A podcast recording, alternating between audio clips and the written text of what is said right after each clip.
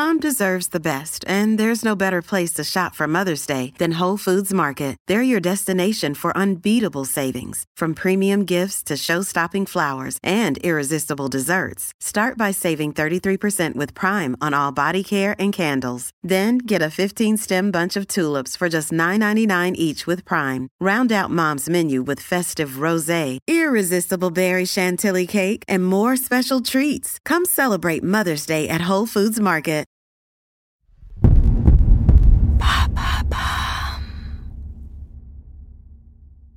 Ceci n'est pas un scoop. Percer à Hollywood n'est pas à la portée du premier Pékin venu. La réalisatrice française Coralie Farja a pourtant déjoué tous les pronostics avec son Revenge, un film de genre qui s'est hissé dès rechef au niveau des premiers Rambo et autres Mad Max. Excusez du peu. Sauf qu'avec Revenge, les sévèrement burnés ne sont pas des hommes, mais une femme, l'impeccable Mathilda Lutz. Un basculement qui, mine de rien, ouvre une nouvelle ère pour le féminisme. Cela valait bien une rencontre avec la très féminine Coralie. C'est elle qui a choisi le lieu du rendez-vous. Pour info, sur la table trône une bouteille de pouilly fumée et du caviar d'artichaut. D'artichaut car on n'est pas Hollywood. Merci qui? Merci, ça reste entre nous. Le dernier endroit où l'on cause à bâton rompu comme de vieux amis.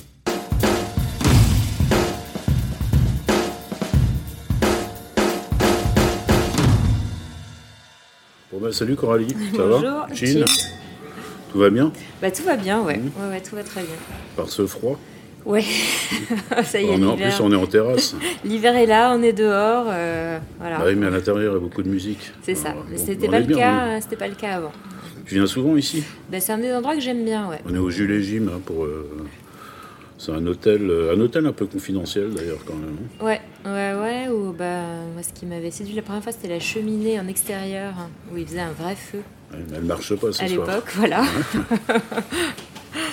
Et c'est un lieu, euh, ouais, que j'aime un peu caché. euh, Tu viens pour tes rendez-vous ici ou Euh, ça m'arrive, mais plutôt pour des apéros. euh, Voilà. Après, j'ai mes autres lieux d'écriture un peu partout dans Paris. Parce que tu as le temps de prendre des apéros encore. J'ai l'impression que tu es quand même beaucoup sollicité ces derniers temps. Depuis, Bah là, le succès de... Depuis le succès de ton Revenge. Ouais, je suis beaucoup sollicitée, mais je conserve les temps euh, pour les apéros. euh, c'est euh, l'équilibre Oui, c'est ce que m'a dit, ce une connaissance commune. oui. Pour ne, voilà, pour ne pas la- exactement.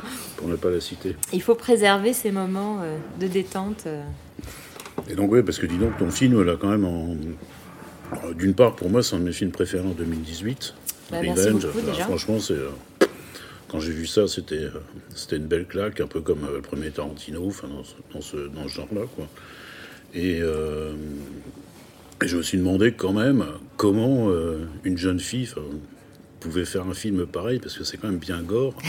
Alors en disant jeune fille, bon, ça fait un petit peu euh, pas paternaliste, etc. C'est pas le, c'est pas, c'est pas le terme à employer. Mais comment tu, comment tu es, comment tu es arrivé à faire un film de genre pareil? Bah, en fait, tout simplement parce que moi, c'est vraiment mes goûts. En fait, j'ai, moi, j'ai vraiment grandi avec ce cinéma-là. euh, Donc le cinéma de genre, en fait. Ouais, ça. voilà, le Mm. cinéma de genre au sens large, euh, c'est-à-dire tout le cinéma en fait qui m'amenait hors réalité quotidienne euh, et hors réalité tout court. Donc que ce soit les films fantastiques, les films d'aventure, les westerns, le genre, les films bizarroïdes à la Lynch ou à la Cronenberg ou tous ces univers en fait qui étaient euh, pas la vraie vie, enfin qui euh, amenaient ailleurs et euh, que je trouvais bien plus fascinant et Et fascinant, pourquoi justement? Parce que ça te sort de ton, ça te sort de ton quotidien ou... Ouais, voilà, c'est alors plus jeune, c'était beaucoup les films d'aventure, les Star Wars, les Indiana Jones, enfin tout ce qui amenait dans d'autres univers où on vivait des épopées, enfin voilà où, où il se passait des, des choses haletantes, exaltantes. euh, C'était des grosses productions par rapport à la tienne. T'en Ah feras oui, peut-être oui, une oui. d'ailleurs Bah, voilà. que- Bon. Et après, à l'adolescence, vers euh, ouais, 14, 13-14 ans, bah, j'ai découvert les univers un peu plus noirs euh, de Lynch, Cronenberg, euh, qui là, en fait, euh, euh, bah, sont assez... euh, Excusez-moi de vous Oui. Euh, on n'a plus de rillettes de saumon, on a du caviar d'artichaut si vous souhaitez. Très bien. Bah, un caviar d'artichaut, bah oui, c'est parfait. Merci. Donc c'est du caviar. Voilà, exactement. Et donc justement, euh, à l'adolescence, tu vivais où? Chez tes parents, je Je suppose vivais mais, chez euh, mes parents. Mais c'était à euh, Paris C'était à Paris, ouais. Mhm. Moi, je suis parisienne, euh, née, je suis née et j'ai grandi euh, à, À Paris. mhm. Et Dans quel euh, quartier? Je vivais dans la- à la porte de Saint-Cloud, dans le 16e D'accord. arrondissement. Euh, je suis née dans le 13e et grandi dans le, dans le 16e. Euh, et c'est vrai que euh, bah, je me souviens, un de mes premiers souvenirs de cinéma, euh, c'était avec mon grand-père euh, qui à l'époque m'amenait au cinéma de quartier qui s'appelait le Trois Murat, qui était une salle, voilà. Une salle un- de quartier. Exactement, comme salle de quartier. Les cinémas qui n'existent plus aujourd'hui, malheureusement. ça. Voir, je crois que c'était Star Wars ou l'Empire contre-attaque. donc ça a été un de mes premiers souvenirs. Et euh, Boom Flash et tout. Ouais, c'est. Alors, tu vois, c'est des générations différentes. Moi, c'était un James Bond. Un James Ouais. Bond avec Sean Connery ou pas Ouais, Celui ouais. avec les requins dans la piscine, je sais plus, je sais plus lequel, mais bon. C'est marrant, mais euh, à des années. euh, Ouais, je pense qu'on a tous un souvenir de, de cinéma Premier qui, film, nous, voilà, qui nous, qui nous reste. euh, et je crois que, ouais, ce que j'ai aimé, c'est le côté euh, épopée, univers, imaginaire. Et en même temps, qui euh, recrée une société avec ses, voilà, ses luttes politiques, euh, euh, euh, ses côtés sombres, ses côtés lumineux, et visuellement surtout, voilà, le- le- la claque visuelle, sonore, qui voilà, me faisait sortir de, de la vraie vie dans laquelle j'étais pas forcément. Mais c'est quand même pas ce jour-là que tu t'es dit waouh, je vais faire du cinéma. Alors c'est pas ce jour-là. J'étais quand même un tout petit peu jeune, mais c'est venu euh, très tôt. euh, Très tôt, c'est-à-dire, tu étais au lycée. C'est-à-dire, euh, ouais, je devais avoir euh, 14-15 ans, je pense. Euh, en fait, j'ai commencé dès qu'il y a eu un, un caméscope à la maison. Enfin, je me souviens, mes premiers souvenirs d'aller vers ces univers-là en, en faisant, c'était toute petite, on n'avait pas encore de, de caméscope, mais c'était faire une petite pièce de théâtre. Que j'avais écrite avec mon frère, des amis, euh, voilà, répéter ça, se costumer, euh, euh, faire un show, quoi, organiser un spectacle vraiment. Et après, dès qu'il y a eu, euh, voilà, dès que euh, mes parents ont eu un, petit caméscope, euh, bah, ça a été faire des petits courts métrages. C'est toi qui faisais les films à la maison et tout Exactement. Avec des mises en scène, des ah, bah, des mises en scène, des histoires. J'ai même fait un remake de Star Wars avec mes petits. Avec des Legos je- Avec des Legos que j'animais image par image et avec des scènes en. en- en ré- en réalité, où je déguisais mes amis en Ewok et un soldat impériaux dans la cour Ouais, de, donc c'est quand même, l'immeuble. c'est quand même une vieille, c'est quand même une vieille passion. C'était Ouais. pas. Ouais, ouais. Et en Parce fait, que finalement, euh, après, tu as fait quoi? Fait, tu as passé ton bac glo- globalement comme Voilà, tout en le fait, monde. euh, bah, au moment où est venu le choix de, de l'orientation, donc à la- en terminale, euh, moi je savais que c'était vers le cinéma que je voulais aller. Et en fait, je voulais tenter le concours de la FEMIS. Mhm. Et en fait, pour rentrer à la FEMIS, il fallait d'abord être bac plus 2. Euh, donc en fait, j'ai décidé de m'inscrire en fac de cinéma euh, voilà, à Paris 8 pour faire un DUG et après présenter euh, la FEMIS. Sauf que en fait, la fac, ça m'a pas convenu euh, du tout. Euh, C'est un cadre trop, trop libre ou... Ouais, c'était trop théorique. Enfin bon, la, la- la- finalement, la chose que j'ai préférée à, à la fac, ça a été, on avait une semaine d'atelier technique où vraiment là, on, on avait des cours très concrets sur le montage, la lumière, euh, euh, le son. Ce qui te destinait à ton métier futur. voilà, quoi. exactement. ah voilà les. Mais donc les cours théoriques, moi, mes C'était pas voilà toutes les tout ce qui était analyse de film, c'était pas mon c'était pas mon truc. Même si je me souviendrai toute ma vie d'un des meilleurs cours que j'ai eu euh, ma vie, c'était à l'époque donc à Paris 8, c'était un prof qui faisait un cours sur David Cronenberg. Et à l'époque, je me souviens, Tu connaissais déjà Cronenberg à je l'époque connaissais, ou- je connaissais déjà Ouais. Cronenberg. J'étais déjà déjà fan. C'était c'est, quelle euh, de Cronenberg? Il avait fait La Mouche encore Euh, si, si, il avait fait, ouais, la- ouais, si, si, il avait fait euh, la mouche et en gros le, le prof c'était un mec génial et l'amphi était blindé. À l'époque on avait le droit de fumer dans les universités, dans les amphis, donc tout le monde clopait. euh, Donc un on en déduit que t'as pas sur- 30 ans. Je n'ai pas 30 ans. T'en as pas 50 non plus. Voilà, c'est ça, va- entre les laisser- deux. voilà, on, va laisser, on va laisser un flou. Exactement. Et euh, tout le monde clopait. euh, le mec, il était complètement. euh, il regardait, il nous disait qu'il regardait un film par jour, voire deux films par jour. Donc il avait une culture encyclopédique. et il était à l'image d'un des personnages de Cronenberg. Donc c'était voilà dans un amphi un peu sombre, dans cette ambiance-là. Et ça, c'était le voilà le meilleur cours que, que j'ai eu. Après, sinon, c'est vrai que tout ce qui était très théorique, analyse filmique. Euh, discours sur, le- cinéma, c'était moins ma, Moins ouais, ma Mm. fibre. euh, euh, et c'était pas là où je me sentais, euh, c'était pas là où je me sentais à l'aise. Est-ce euh, que tes parents à l'époque se soupçonnaient que tu allais euh, aller aussi loin dans le cinéma? Ou est-ce qu'ils pensaient que c'était, comment dire, euh, quelque chose qui va passer, que tu allais faire des études après un peu plus sérieuses, entre guillemets ou... Alors, euh, en Parce fait, que le cinéma, il y a beaucoup de, enfin, le cinéma, ouais, ouais. beaucoup de, beaucoup de gens qui veulent en faire, mais après qui réussissent, il n'y en a pas énormément non plus. quoi.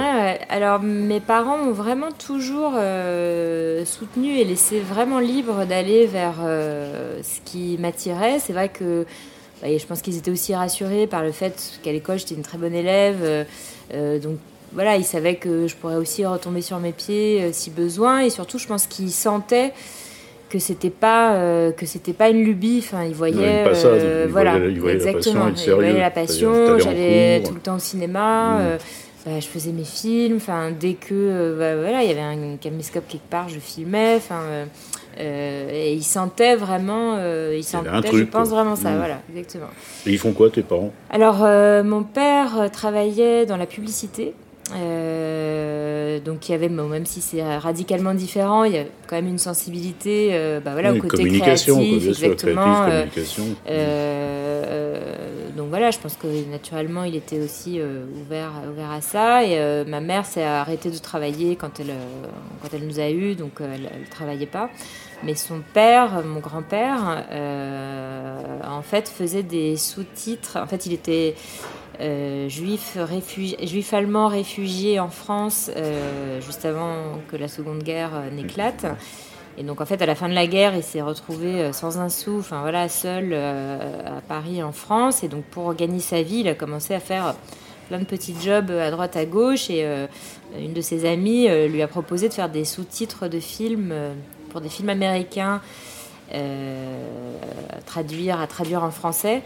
Lui qui parlait pas très bien anglais, qui parlait pas très bien français.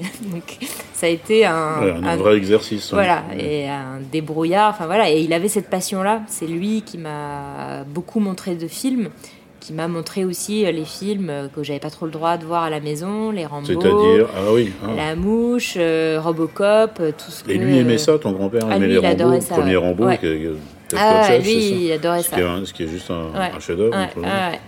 Et bah, c'est vrai que ma mère, elle voulait pas trop qu'on voit de films violents. Mais pourquoi euh, Parce qu'il y avait de la violence bah, Aujourd'hui, elle doit s'arracher les cheveux. hein, si elle a, si Bah, elle a comme- vu, si elle a vu ton film, Voilà, euh, comme quoi, euh, ce qu'on veut transmettre à ses enfants. Ouais, ça marche pas à tous les coups, ça là, marche pas à tous les coups. Et euh, bah, lui, mon grand-père, c'était vraiment. il avait un tempérament très.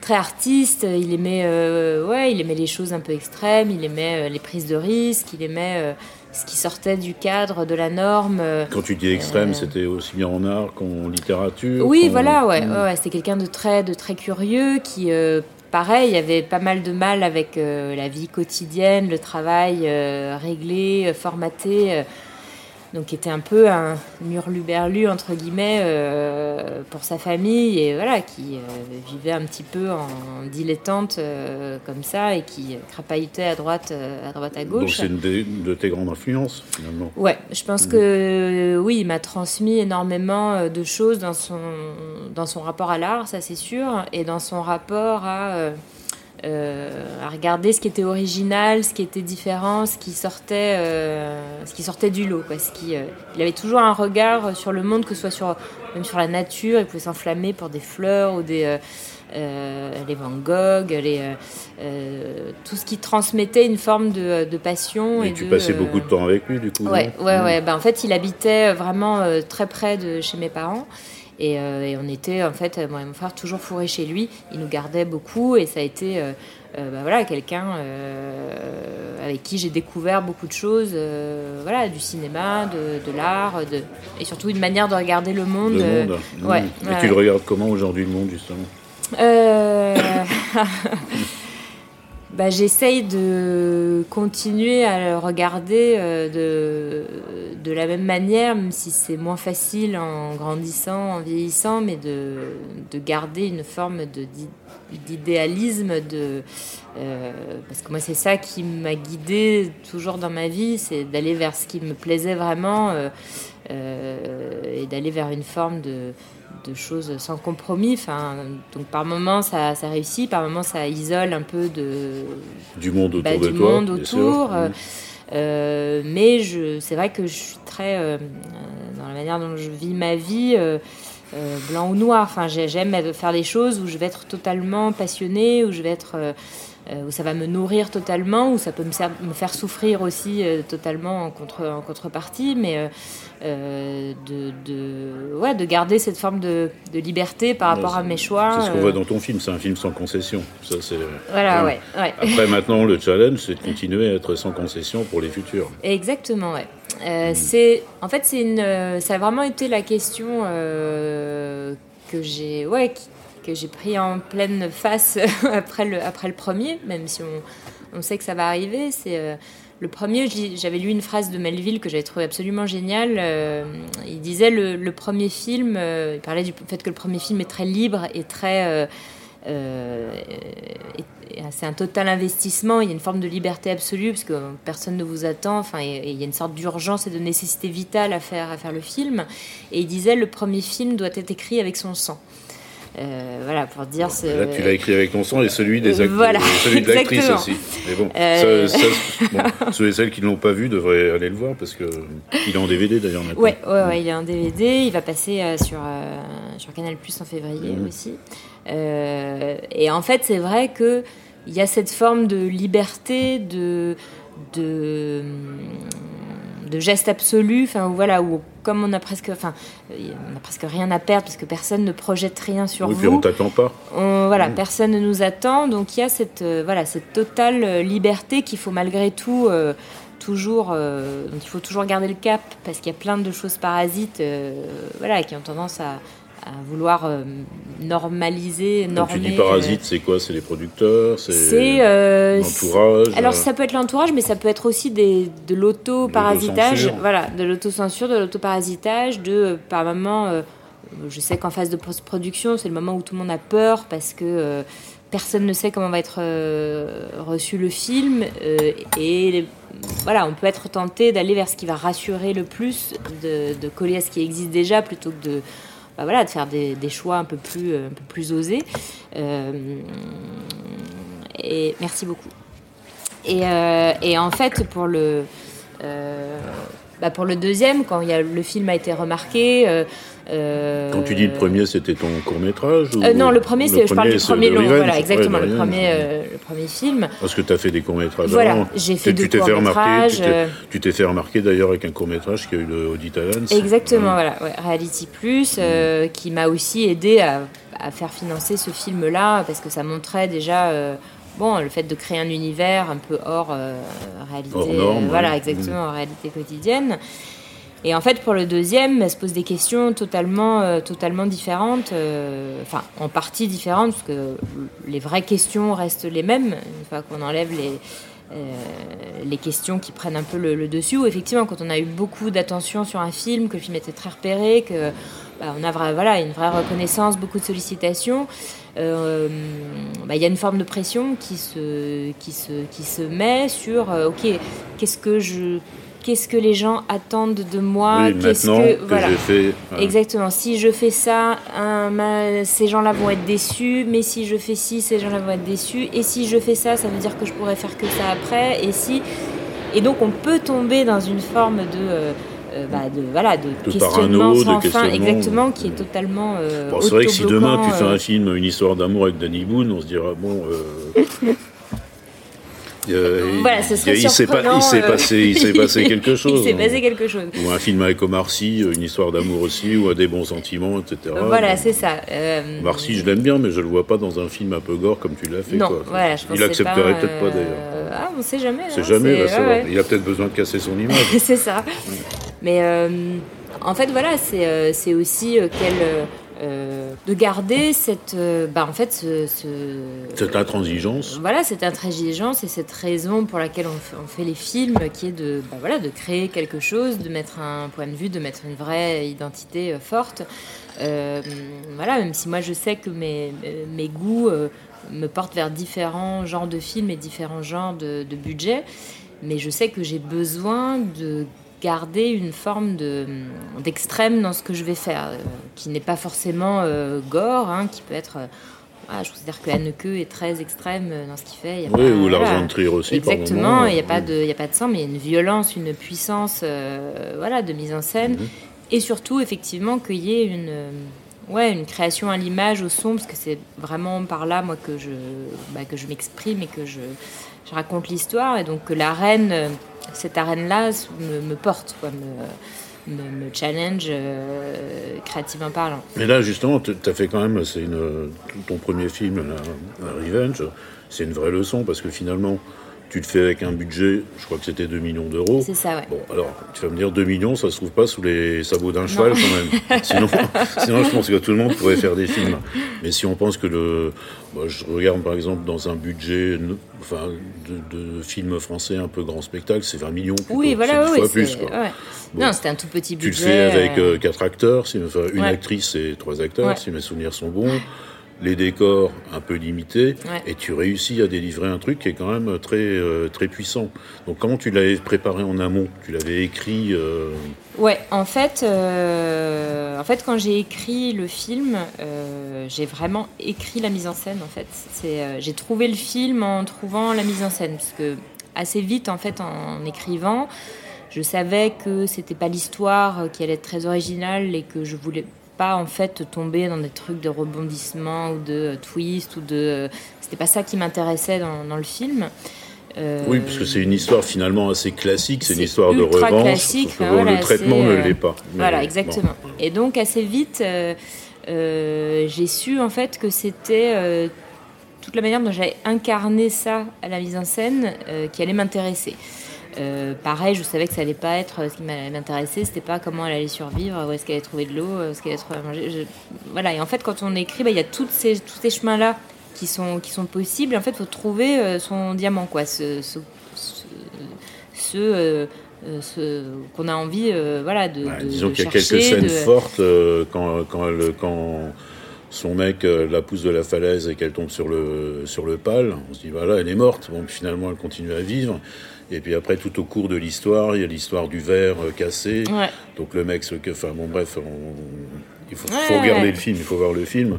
Et en fait, pour le coup, le fait de ne pas avoir beaucoup de budget a plutôt été une aide euh, créative. Euh, C'est-à-dire qu'en écriture, j'avais intégré le fait que pour un premier film, dans ce registre-là, euh, j'aurais vraiment un petit budget.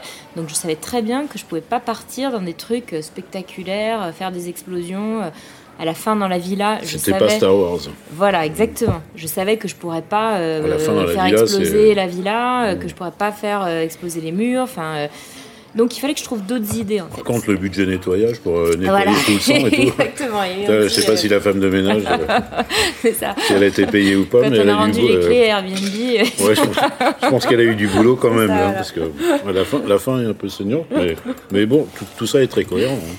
Et en fait, du coup, j'ai cherché comment, avec. euh, J'y suis allée du coup dans l'idée inverse, c'est-à-dire de minimiser les éléments et de leur donner une euh, puissance de vécu, en fait, de, ouais, de mise en scène. Et un des films qui m'a vraiment inspiré, euh, parce que c'est un film qui m'a qui m'a marqué, c'est Duel euh, de Spielberg. Spielberg. Oui, parce qu'il n'y a pas grand-chose finalement Il y a dans le rien- film. je l'ai revu. C'est juste une bagnole qui est un une camion bagnole, et, un euh, camion, voilà. une route et voilà. Et il arrive à maintenir. Moi, je me souviens quand j'étais jeune, c'est un des films qui m'a le plus tenu en haleine, qui m'a fait flipper. Enfin, oui, il arrive à construire une voilà, une puissance euh, cinématographique avec extrêmement peu d'éléments. Remarque, c'est un bon truc pour toi, parce que si mes souvenirs sont bons, c'est le premier Spielberg. Exactement. Ouais. Donc Ouais. si, si c'est le premier Ouais. Spielberg, peut-être qu'après tu feras des. C'est ça. Tu voilà. vas nous refaire un, ce qu'a fait Spielberg ensuite, euh, donc plutôt des films à mal. grand spectacle. voilà. Et euh, donc voilà, donc cette contrainte-là a été euh, très créative, a été euh, et puis je savais que voilà, il fallait que j'amène quelque chose qui soit personnel où on se dise ok, ce film c'est elle qui l'a fait et quelqu'un d'autre l'aurait fait, ça, aurait ressemblé à autre chose. Euh, c'est vrai que moi les films qui me marquent, qui soient bien imparfaits ou qui soient fragiles, c'est où on sent qu'il y a une personnalité, une identité forte derrière. euh, euh, qui se ressent dans le film et que le réalisateur n'est pas interchangeable. C'est pas juste bien fait, mais qu'il y a un- une âme quelque qui chose se, derrière, voilà, âme, exactement, ouais. qui se, qui se Tu la définirais comment ton âme, justement Euh, Tu reviens entends, c'est-à-dire toujours euh, bah, pas avoir le même regard sur le monde que tout le monde, etc. Mais tu la définirais comment Je dirais en fait, c'est. euh, En fait, ce qui. Je pense vraiment, ce qui m'a plu, euh, ce que j'ai découvert vraiment dans ce, dans ce film, c'est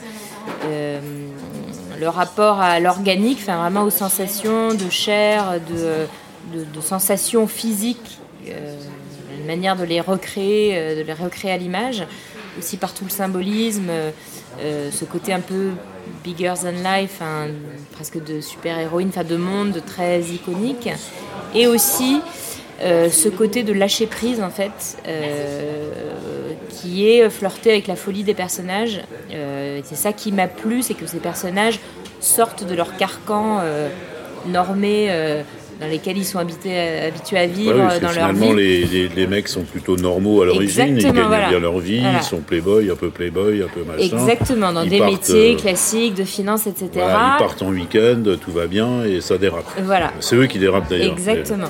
Et ils deviennent des, des voilà, des, des- des- ils, ils libèrent tous leurs instincts les plus contenus euh, et qui donnent une forme de folie à leur, euh, à leur euh, quête de, de- de- soit de vengeance, soit de chasse, soit de qui fait qu'il y a quelque chose comme ça de ouais de l'ordre de la de, la folie qui fait émerger quelque chose d'absurde et de et du coup qui moi me touche, enfin qui voilà, qui me touche dans cet excès-là en fait, dans cette forme euh, euh, d'excès. C'est comme quand il est avec son bout de verre dans, dans son pied. Pied, ouais, me- qui voilà. de se l'enlever. Exactement, là, ce qui me pleure. plaît, c'est la, Mm. c'est la rage qu'il a, que ce bout de verre devient son ennemi, et on sent que c'est un défi personnel d'honneur pour lui de. euh, Mais c'était pas trop dur à mener les acteurs parce que c'est quand même, euh, enfin quand tu regardes, enfin, j'ai encore les, je vois les images là puisqu'on en reparle, c'est pas évident quand même de, de ah, ça a jouer. été, euh, ouais, ouais, ça a été, ça a été très, non, ça a été très difficile. T'as ça a dû faire été un- plusieurs prises, euh, forcément, Ouais, mais ouais. parce Bah, que moi, je- effectivement, je, je- déjà je tourne beaucoup. Enfin, comme j'ai le- vraiment le souci du détail, c'est vrai que tant que j'ai pas, parce que là c'est pas des Lego, hein. euh, voilà, exactement. C'est terminé. Là. Euh, mais je pense que on avait des conditions de tournage qui étaient difficiles, on avait peu de temps, on n'avait pas des conditions de confort extrêmes, on était euh, tous les jours euh, dans le désert. On tournait en février, il faisait très froid en fait. Euh, le C'était au Maroc, c'est ça C'était au Maroc, Mmh. voilà. Et Oui, il y a toujours une belle euh, lumière, mais il fait froid. belle quoi. lumière, mais on était un peu en altitude et il y avait des vents mais glaciaux. Euh, voilà, ma comédienne, elle est en petite tenue euh, Ah, c'est dans le vrai qu'elle est désert. plutôt en bikini. voilà, ils sont couverts de sang, de sueur, ça colle, c'est pas agréable, le fusil est lourd. Enfin, on est, enfin vraiment, physiquement, c'était c'était difficile pour les comédiens, pour l'équipe, pour pour moi. Mais moi, quelque part, je sais que c'est ce qui m'a le plus plu dans le film, et je sais que c'est là qu'il y a quelque chose aussi qui s'est créé, euh, et qu'on aurait eu, je pense, tout le confort euh, qu'on voulait. Euh, je ne suis pas sûre qu'il y aurait eu cette même Oui, énergie, voilà, hein. exactement. Mm. C'est sûr que tu, tu le ferais en studio, c'est pas la même chose. quoi. Voilà, C'est- Euh, les comédiens, à des moments, oui, ils ont vraiment euh, euh, souffert physiquement des éléments, des, euh, de, de- de- voilà, de la fatigue. De... Mais je pense que voilà, ce genre de film, il y a une part où on- on- il faut le vivre. Faut y comme, aller, quoi. voilà, c'est comme Délivrance. Bon, bah, ils ont vraiment euh, souffert. c'est Burt Reynolds, c'est ça Ouais, crois, il ouais. s'est cassé la jambe sur le radeau, enfin, dans les rapides. Bon, faut pas aller jusque là, mais voilà, je pense que sur certaines choses de ces films-là, il y a un truc qu'on peut pas complètement tricher. euh, euh, Enfin, il faut donner un peu de son Oui, physiquement de sa personne. Voilà. ouais, bah, C'est le métier d'acteur aussi. Exactement. Et, euh, et voilà, et même pour, pour l'équipe, on était. euh, voilà, le fait de ne pas avoir bon, des gros moyens, on trouvait aussi des manières débrouillardes de faire euh, des travelling euh, sur des quads euh, avec la caméra au lieu d'avoir une, voilà, une grue technocrane. euh, Mm. euh, bon, bah, ça amène aussi un truc où on y va et il y a une sorte de magie qui se, qui se crée aussi de cette énergie-là. Et tu t'es beaucoup impliqué sur l'argent? Pour le trouver, forcément. Alors bah en fait euh, je me suis impliquée dans la mesure où alors c'est pas moi qui euh, ai été directement chercher les financements par contre euh, si j'ai Il y a forcément des gens qui croyaient en toi pour, pour monter une, une Voilà. opération pareille. mais il y a aussi beaucoup de gens qui euh, avaient envie étaient pas enfin voilà quand, dès qu'il s'agit de mettre de l'argent c'est compliqué et là il a fallu défendre euh, le film en fait et, et là il a fallu aussi avoir cette énergie de aller les chercher avoir cette énergie de dire pourquoi le film était vital à faire. Euh, et ça, c'était pas en restant chez moi derrière mon ordi que ça allait se, que ça allait se faire. Voilà. Mm. Donc c'est vrai que j'ai beaucoup été euh, euh, voilà, très impliquée dans savoir comment le film avançait. J'avais cette urgence de, de, faire mon film, c'était mon premier film. Il fallait que je le fasse, enfin, c'était, c'était le moment. Et donc j'ai été un peu dans un, ce que j'appelle à l'époque un, un guérilla mode, mmh. euh, voilà, où tant que. Qui a cru en toi justement pour le. Bah à la base, euh, les producteurs avec qui j'ai décidé de, de, de faire, faire, le mmh. film, voilà. Euh, et puis petit à petit, bah, des financiers. Donc il y a eu Canal Plus qui s'est engagé, il y a eu les gens des ventes internationales, Charade, il y a eu un distributeur, il y a eu. mais tout s'est fait à la dernière, dernière minute en fait. Jusqu'à 15 jours avant le début de la prépa, on savait pas si le film allait se faire. Il a fallu que tu montes un casting, mais tu as monté ton casting déjà et tout. Euh. Voilà, donc en fait on avançait comme si le film allait se faire, sauf que jusqu'au bout, on savait pas si les gens allaient vraiment y aller. Il y avait de l'intérêt, mais. Euh, et d'un coup, c'est parti, ça s'est cristallisé.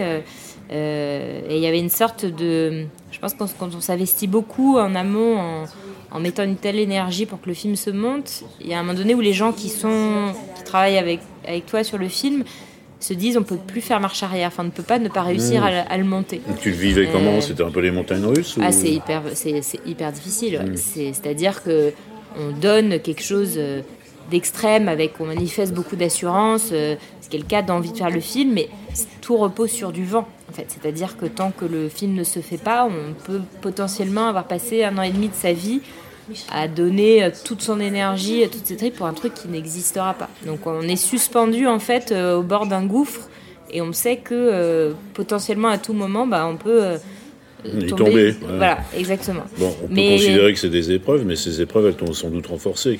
Ah qu'ont-elles rapporté aujourd'hui? Bah... Tu t'es reconnu, mais bon, est-ce que maintenant on dit voilà, bah, tu, décroches ton téléphone, tu dis voilà, je suis Coralie Farja, entre soi sans problème, euh, j'ai un projet entre soi ou pas? Oui, ça, le, ce film a vraiment, a vraiment apporté ça, où euh, bah, c'est vrai que les portes se sont euh, ouvertes, que ce soit aux États-Unis ou, ou, en France il y a clairement eu un avant et un après, euh, et un après Revenge. Alors, euh, justement, je pense que le, grand succès, c'est quand même les, les États-Unis, parce que c'est rare.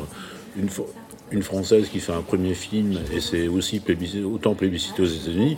J'ai vu que le magazine Rolling Stone, qui est quand même un peu une bible, l'avait consacré dans les 10 films d'horreur de 2018. Bon, c'est quand même pas rien. Quoi. Ouais. Non, c'est vrai que la manière dont le film a été reçu aux États-Unis, ça a été, euh, ça a été exceptionnel. Enfin, vraiment, ça a été. T'as fait Sundance, Toronto. Sundance, Toronto, c'est au Canada, mais enfin bon, c'est pareil. Euh, Fantastic Fest. Euh, et surtout, on a eu une distribution euh, salle aux États-Unis. et on a la, diffusion euh, VOD et streaming a fait des records. Euh, Donc c'est un film qui a bien marché, qui, continue à bien marcher. Donc financièrement, c'est une bonne affaire. Alors c'est pas une bonne affaire pour moi, euh, parce qu'il faut savoir que dans ce genre de cas de figure, justement, quand les films ont du mal à se monter, euh, c'est pas les réalisateurs euh, ni même rarement les producteurs euh, qui voilà qui c'est plus les diffuseurs en réalité. voilà c'est plus les diffuseurs ou ceux bah, voilà les, les, autres intervenants qui prennent les mandats à l'international etc qui prennent aussi des risques parce qu'ils investissent de l'argent et donc en contrepartie ils, sont effectivement assez bah, voilà puissants sur les droits qui qu'ils prennent. Euh, en revanche, tu as pris d'autorité maintenant pour vendre d'autres projets. Voilà, exactement. Après, le, la contrepartie, c'est que bah, déjà pour la suite, on, voilà, on, sait aussi euh, comment fonctionne voilà, le, côté euh, production, ou même si on ne fait pas ce métier-là pour l'argent, bah, c'est important de, voilà, de participer au au succès, euh, au succès d'un film. Euh, et surtout, effectivement, ça m'a euh, permis bah, de signer avec une agence de pub aux États-Unis, l'agence de David Fincher, de faire ma première pub pour Nike. voilà, cet été, je l'ai réalisé. Ouais. Ah, c'est un bon petit bol d'air financier, ça. Voilà, exactement. Ça permet bah, de retrouver une certaine liberté créatrice pour mm. euh, les projets long métrage qui mettent plus de temps à, voilà, à s'écrire et qui sont pas forcément euh, tout le temps euh, rémunérateurs. Euh, voilà, ça m'a donné la possibilité de faire de la série. Là, je vais partir tourner un, épisode de série pour HBO euh, au printemps. Euh, voilà, et puis la possibilité, si je veux, d'être sur des projets plus, voilà, plus importants. Ce qui est plutôt, ce qui est plutôt une bonne morale, parce que bon, ton film, si on revient sur le sens de Revenge, il est quand même profondément féministe. Absolument. Alors, justement, bon, le féminisme, je connais un peu l'histoire du féminisme, mais entre Simone de Beauvoir et toi, il y a quand même un, il y a un petit, il y a un petit, il y a un petit gap. Tu, n'utilises absolument pas la même. Euh, c'est la même, euh, comment dire, la même écriture, etc. Ça me fait penser, euh, je pense que ton film s'inscrit par exemple dans, le, dans la lignée de Baise-moi de Virginie Despentes. Alors c'est ouais, ouais, c'est euh, alors c'est marrant parce que alors c'est peut-être pas une de tes influences. Non, pas du tout. Euh, j'aime beaucoup Virginie j'aime beaucoup Virginie Despentes, euh, mais pour le coup c'est quelqu'un que je n'ai pas vraiment lu. Euh, et c'est pas une figure, même si j'ai beaucoup ce qu'elle incarne, qui m'a, enfin, qui moi m'a influencé personnellement, ou alors inconsciemment, c'est possible. Hein, non, je pense que ça s'inscrit dans une histoire, mais tu vois, Virginie Despentes aussi, euh, Baise-moi, c'est parti d'un de ses drames personnels, parce que bon, tu connais l'histoire, elle était violée, etc. en fait, je pense que là où effectivement, je pense qu'il y a une vraie différence, et c'est sans doute pour ça que je ne enfin, je, je pensais pas cette influence-là qui m'a qui m'a porté, c'est que moi à la base en fait le, le, le, côté rape and revenge c'était pas c'était pas ça qui m'intéressait dans le film. C'était vraiment le côté revenge movie avec la construction et la mutation d'un personnage qui passe d'une vision euh, vue comme très faible à une vision qui va devenir très forte et totalement libre et qui ne dépend du regard ni de l'autorisation de personne pour faire euh, ce qu'elle fait. La vraie richesse, c'est à travers, à travers euh, ton actrice aussi, parce que Exactement. dans les films de revenge, euh, bah, que ce soit Rambo ou euh, bon, c'est pas la même chose, c'est un homme, etc. Là, c'est une femme, c'est l'histoire à l'envers.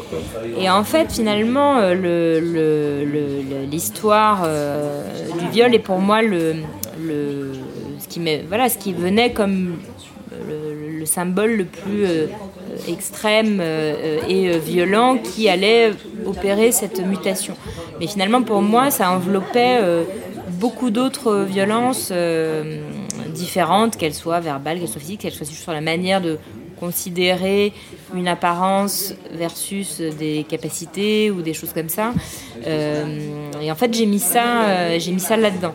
Euh... Plus c'est sorti avant euh, l'affaire Weinstein. Ouais, tu l'avais fait avant, voilà, avant, exactement. Avant et en fait, c'est sorti. Euh, est-ce que tu sentais, est-ce que tu sentais que ça arrivait dans le milieu du cinéma ou Alors dans le milieu du cinéma, pas du tout. Euh, par contre, euh, par contre, moi j'étais euh, euh, bah, évidemment inspiré de, même, même si activement, euh, de manière concrète, j'ai voilà, jamais senti aucune limitation personnelle euh, en tant que femme à faire des choses. En fait, je vois, je vivais au quotidien toutes les choses intégrées auxquelles on ne fait plus attention, en fait, qui conditionne son rapport à l'espace public, qui conditionne euh, son rapport... L'espace public, tu veux dire la vie quotidienne, La vie quotidienne, les transports, le fait de rentrer seul chez soi euh, le soir... Euh, euh, voilà, où je sais que pour ma mère c'était un sujet d'inquiétude permanent euh, étant plus jeune. Bon, parce qu'un jeune ado mec n'a pas ça Bien comme sûr, limitation. Voilà.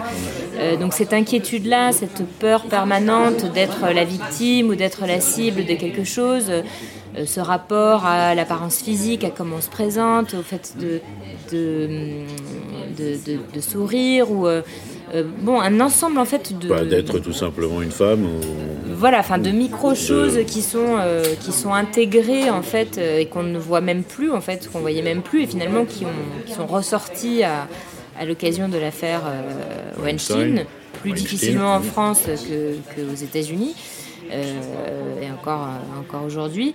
Euh, mais pour le coup, j'ai lu moi Simone de Beauvoir, euh, pas encore en entier, mais bah, l'été, je crois.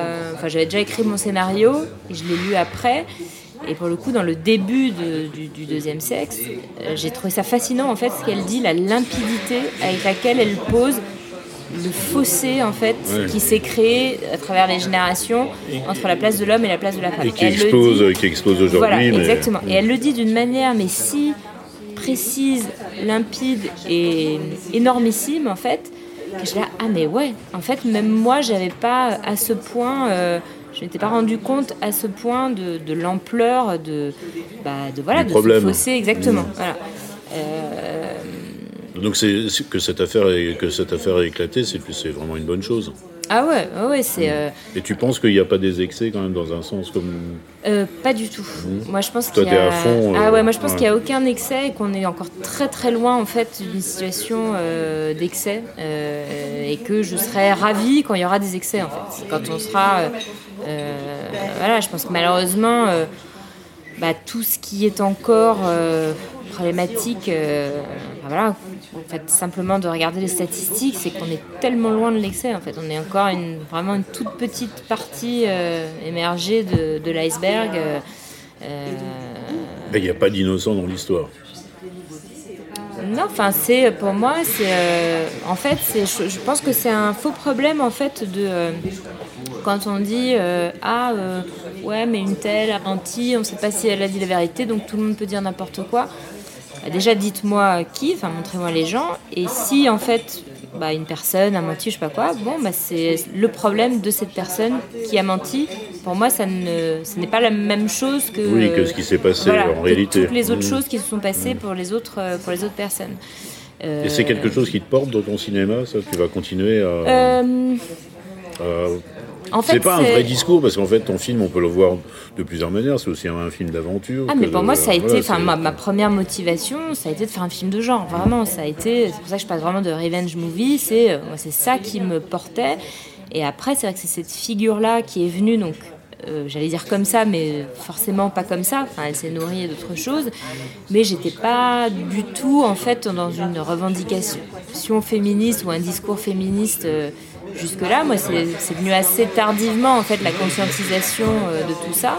Tu t'en es aperçu en faisant le film Voilà, ou- je m'en Ouais. suis aperçue. euh, ouais, je m'en suis aperçue en faisant le film. Euh, moi, ma vraie conscientisation en fait de, de- bah, du machisme de la société, de la violence par rapport à ça, ça a été quand j'ai découvert les réseaux sociaux, quand je suis, euh, me suis inscrite sur Facebook euh, et que je lisais les commentaires, euh, mais d'une violence, d'une misogyne de gens qui sont qui étaient des gens que je connaissais et qui ne se rendaient même pas compte en fait de la de la de la violence en fait de la manière de parler Parce des que femmes pour eux c'était le monde normal. quoi. Exactement, voilà, c'est euh, bah, quand on voit, enfin, mais ne serait-ce que, je crois à l'époque, euh, Uma Thurman, euh, qui, on pensait qu'elle s'était fait faire une opération de chirurgie, je sais pas quoi, le déferlement de commentaires sur son physique, enfin, sur.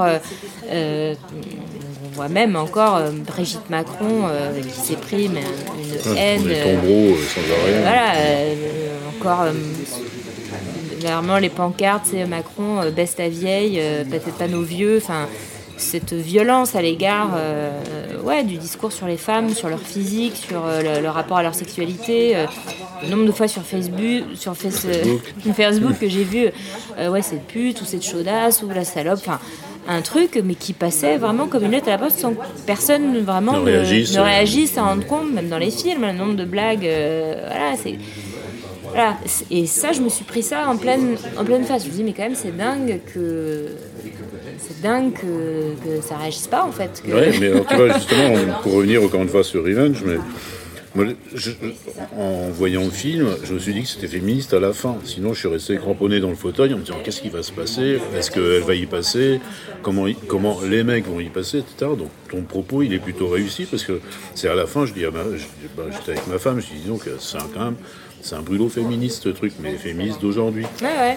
Donc, euh, Et c'est vrai t'as que quand même réussi, euh, euh, t'as quand même euh, réussi un petit tour de force. Hein, parce qu'on peut le voir de plusieurs manières. Complètement, ouais. Mais c'est un petit brûlot quand même. Ouais, ouais, c'est vrai. Et ben, je pense qu'il y a, enfin pour moi, dans le film de genre euh, que j'aime, il y a toujours cette dimension un peu politique ou euh, euh, voilà, qui revendique quelque chose C'est amusant parce qu'on s'y attend pas dans le cinéma de genre. Mais tu vois, le cinéma de genre, Ouais. si je regarde les le cinéma de genre français, bon, alors les trucs de vampires, genre Jean Rollin, tout ça, je vois pas trop le discours politique, mais bon. Non, c'est plus les Carpenters ou Voilà, les euh, voilà. voilà. ou les premiers euh, zombies ou la peur de euh, l'invasion. Kim, Kim Chapiron aujourd'hui, on peut éventuellement voir quelque chose, mais, euh, Oui, voilà, mais c'est vrai que mais surtout, pas aussi marqué euh, que chez toi quand même.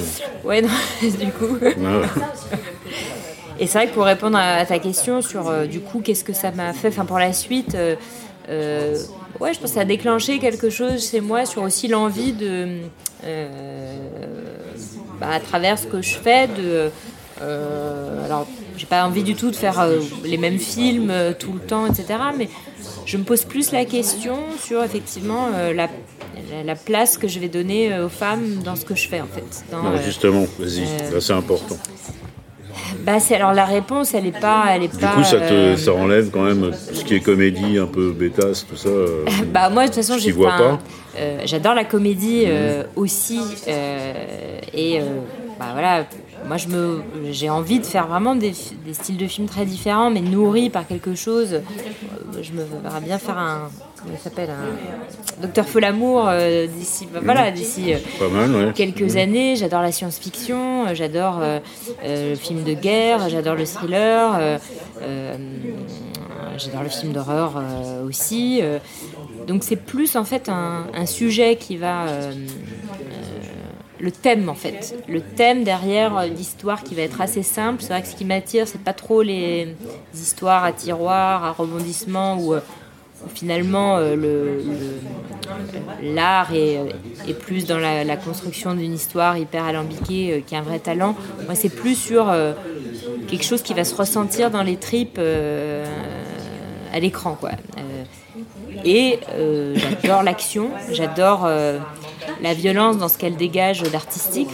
Ça, on l'a vu. euh, voilà. Et encore euh, une fois, la scène, du, la scène de l'empalement est bon, ouais.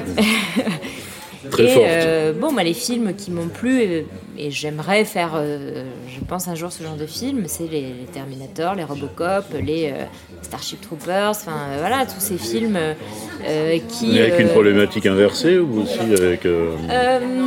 Alors après, ça dépend vraiment du, ça dépend du thème. Après, c'est vrai que j'ai plaisir à maintenant à réfléchir à des héroïnes féminines, euh, alors que à la base, bah, c'est vrai que les films que j'avais envie de faire euh, étaient très euh, des films qu'on dit des films de mecs, hein, et donc naturellement, bah, c'est vrai que je pense qu'on est très impacté par ce qu'on voit. Il y a une vraie reproduction euh, sociale dans ce, les modèles euh, auxquels on est confronté.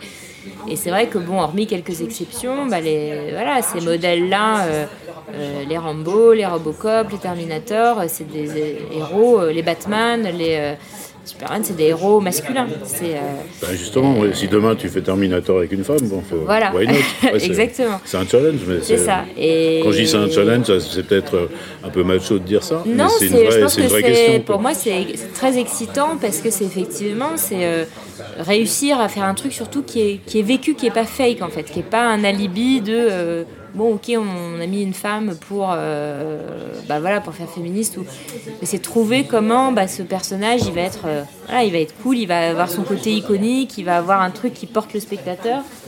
Pour le coup, moi, je crois vraiment dans le cinéma que j'ai envie de faire à la- à l'importance et la puissance de l'entertainment, enfin, de, de dire effectivement, je de suis dans faire mon passer, de voilà. faire passer un discours par le, par ça. le spectacle, hein, par le, je suis dans par mon le plaisir, siège et, euh, par l'action. voilà, exactement. Et je suis dedans et je vis le truc. C'est euh, exactement ce qu'on a vécu avec euh, Revenge. et ça, je- voilà, moi, je suis ravie quand j'ai ce genre de, de- de retour-là où effectivement les gens disent on n'a pas vu le temps passer, etc.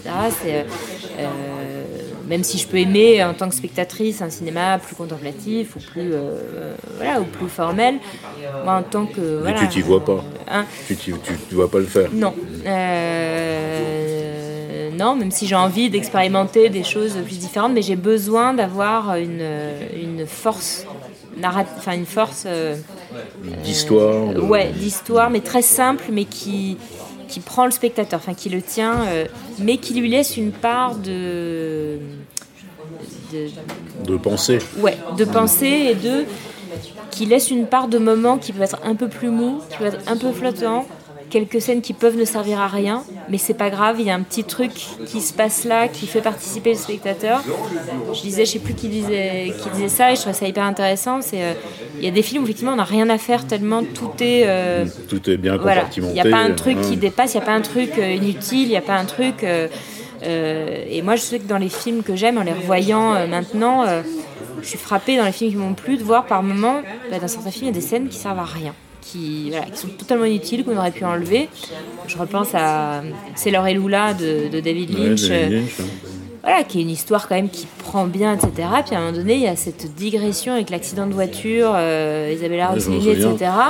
Qui part dans un Mais truc. Est-ce que c'est peut-être le réalisateur aussi qui se fait plaisir non Ah, mais c'est quelque part, moi, j'aime ces trucs. Je trouve que c'est ça là, qui donne, qui ajoute de la force à ces films et qui les rend quelque part, je pense, euh, iconiques. C'est qu'il y a euh, une part de, de non-formatage où il se laisse aller à des digressions et il défend l'inutile, en fait. Il défend euh, euh, ce qui, effectivement, pourrait être coupé au montage. euh, mais lui, je pense qu'il y a un truc là-dedans qui, voilà, qui le touche, où il met quelque chose. Et Tu ça, expliques comment c'est un peu de la psycho c'est son personnage, son, Ouais, c'est son intellect ou- Ouais, je pensais. Après, c'est vraiment un rapport à. Pense à la créativité où d'un coup il y a un truc qui est important pour soi. Euh, voilà, on sait que ça va pas résonner chez tous les spectateurs, euh, mais qui est important euh, pour soi que ce soit dans le film. C'est comme un écrivain, tu sais, des fois t'écris, tu rajoutes des trucs, ça sert pas à grand chose, mais tu te fais plaisir. Voilà. Et puis Et- finalement, à l'arrivée, ça a du sens. Et... C'est ça, et je pense qu'il faut penser aux spectateurs. Enfin voilà, c'est vraiment un, un échange, mais je pense que c'est important que le, ouais, le, le- le cinéaste, le metteur en scène, euh, imprime aussi ce qui est important pour lui, même si il sait que euh, bah, ce sera pas forcément euh, bien reçu ou perçu par tout le monde. Euh, et c'est en ça que ouais, j'aime les films qui peuvent être imparfaits, qui peuvent être Oui, il y a un petit truc qui cloche. voilà. Mais où il y a quelque chose qui reste, en fait. C'est, pour moi, il n'y a rien de, de pire qu'un film où je vais passer, un- enfin, qui va être super, super bien fait, etc. Mais où deux jours plus tard, il ne me restera rien. euh, euh, Ouais, alors tu vois, dans, si, je- si je repense à Revenge, j'ai trouvé que la fin était un peu excessive. Mais bon, ça c'est juste un, c'est un point de vue personnel. Ouais, ouais, ouais. Mais c'est ce que tu disais. Je pense que si tu l'as fait, c'est que tu voyais l'utilité de le faire. Bah, après, le- les flots d'hémoglobine et tout, mais bon, c'est peut-être aussi parce que j'ai tourné depuis longtemps la page des films d'horreur. Moi, ça s'est arrêté à peu près à Massacre à la tronçonneuse. D'accord. que j'ai vu pour la première fois très récemment. Bon, là, j'étais, au cinéma, je dis là maintenant, c'est un peu too much. Bon, après, j'ai vu euh, un des derniers, euh, Saw. Bon, pareil, mais c'est vrai qu'il y a un sens derrière tous ces films. C'est bien filmé, etc. Mais euh, bon, le seul bémol, c'est peut-être la scène finale. Mais si tu l'as faite, c'est que tu avais sans doute Ouais. une bonne raison. Et tu vois, pour moi, la scène finale est une des scènes que j'aime le plus dans le film. Je respecte. et ça. qui C'est vrai qu'elle est bien, euh, si tu veux, mais. et qui a touché Euh, beaucoup enfin tu vois où elle, elle est très clivante c'est à dire que effectivement il y a des gens exactement comme toi c'est too much ou machin ça. et d'autres qui au contraire enfin rentrent complètement dedans et sont touchés par euh, par l'intention que j'ai mise qui est effectivement un parti pris assez Ouais, mais j'ai euh, bien vu le parti pris, c'est parce que moi, ouais. elle, était, elle m'a pas gêné, si tu veux, c'est pas Ouais, l'hémoglobine. et je mais comprends dis, très bien qu'on rentre pas dedans Il y euh, en avait peut-être, c'était peut-être too much. Mais bon, après, maintenant, euh, encore une fois, c'est un des meilleurs films de 2018, et puis euh, basta. Hein Donc, faut bien le dire. Et donc, le, donc la suite, alors? Alors la suite, euh, bah là je suis en écriture sur mon prochain, euh, sur mon prochain projet. Euh, voilà, j'ai mis pas mal de temps à bah voilà, euh, explorer différentes idées que j'avais, à questionner mes envies, ce sur quoi j'avais envie de partir, ce dans quoi ça allait me mettre, euh, dans quel rail ça allait mettre, où je voulais aller pour la suite, mais euh, à long terme on va dire. Parce que je pense que dans ce métier, c'est autant faire un film que de se de s'inscrire dans les possibilités d'en faire plein d'autres pendant longtemps. Euh, et ça, c'est un vrai truc, je pense, à, à- avec de plus en plus de moyens, des effets Ouais, spéciaux. de plus en plus de moyens, ou pas forcément, mais de rester libre dans ses choix, en fait. Moi, il y a rien qui me fait le plus peur que de me dire, euh, ok, si je fais des gros films, je pourrais plus faire que des gros films toute ma vie, ou si je fais un film un peu plus confiden- confidentiel, bon, bah, je ferai que des petits films indés. euh, euh, c'est vrai que moi, j'ai envie de pouvoir passer d'un... Un, ouais, petit- un- un petit film, un Ouais, gros truc. D'un Ouais. Robocop à un Drive qui est bien plus petit ou à un Pusher, enfin un truc euh, où c'est. Pusher, euh, c'est mieux, Pusher, c'est bien. ah, c'est génial, c'est voilà, c'est et effectivement et euh, j'entends des, des choses et, effectivement le cinéma est aussi une industrie et ça, ça fonctionne avec ses, ses propres codes qu'il faut qu'il faut connaître euh, certains réalisateurs à partir du moment où ils c'était en France où ils faisaient des, des gros films avaient du mal après à faire financer des films plus Oui, plus petits, petits, bien voilà, entendu, plus confidentiels.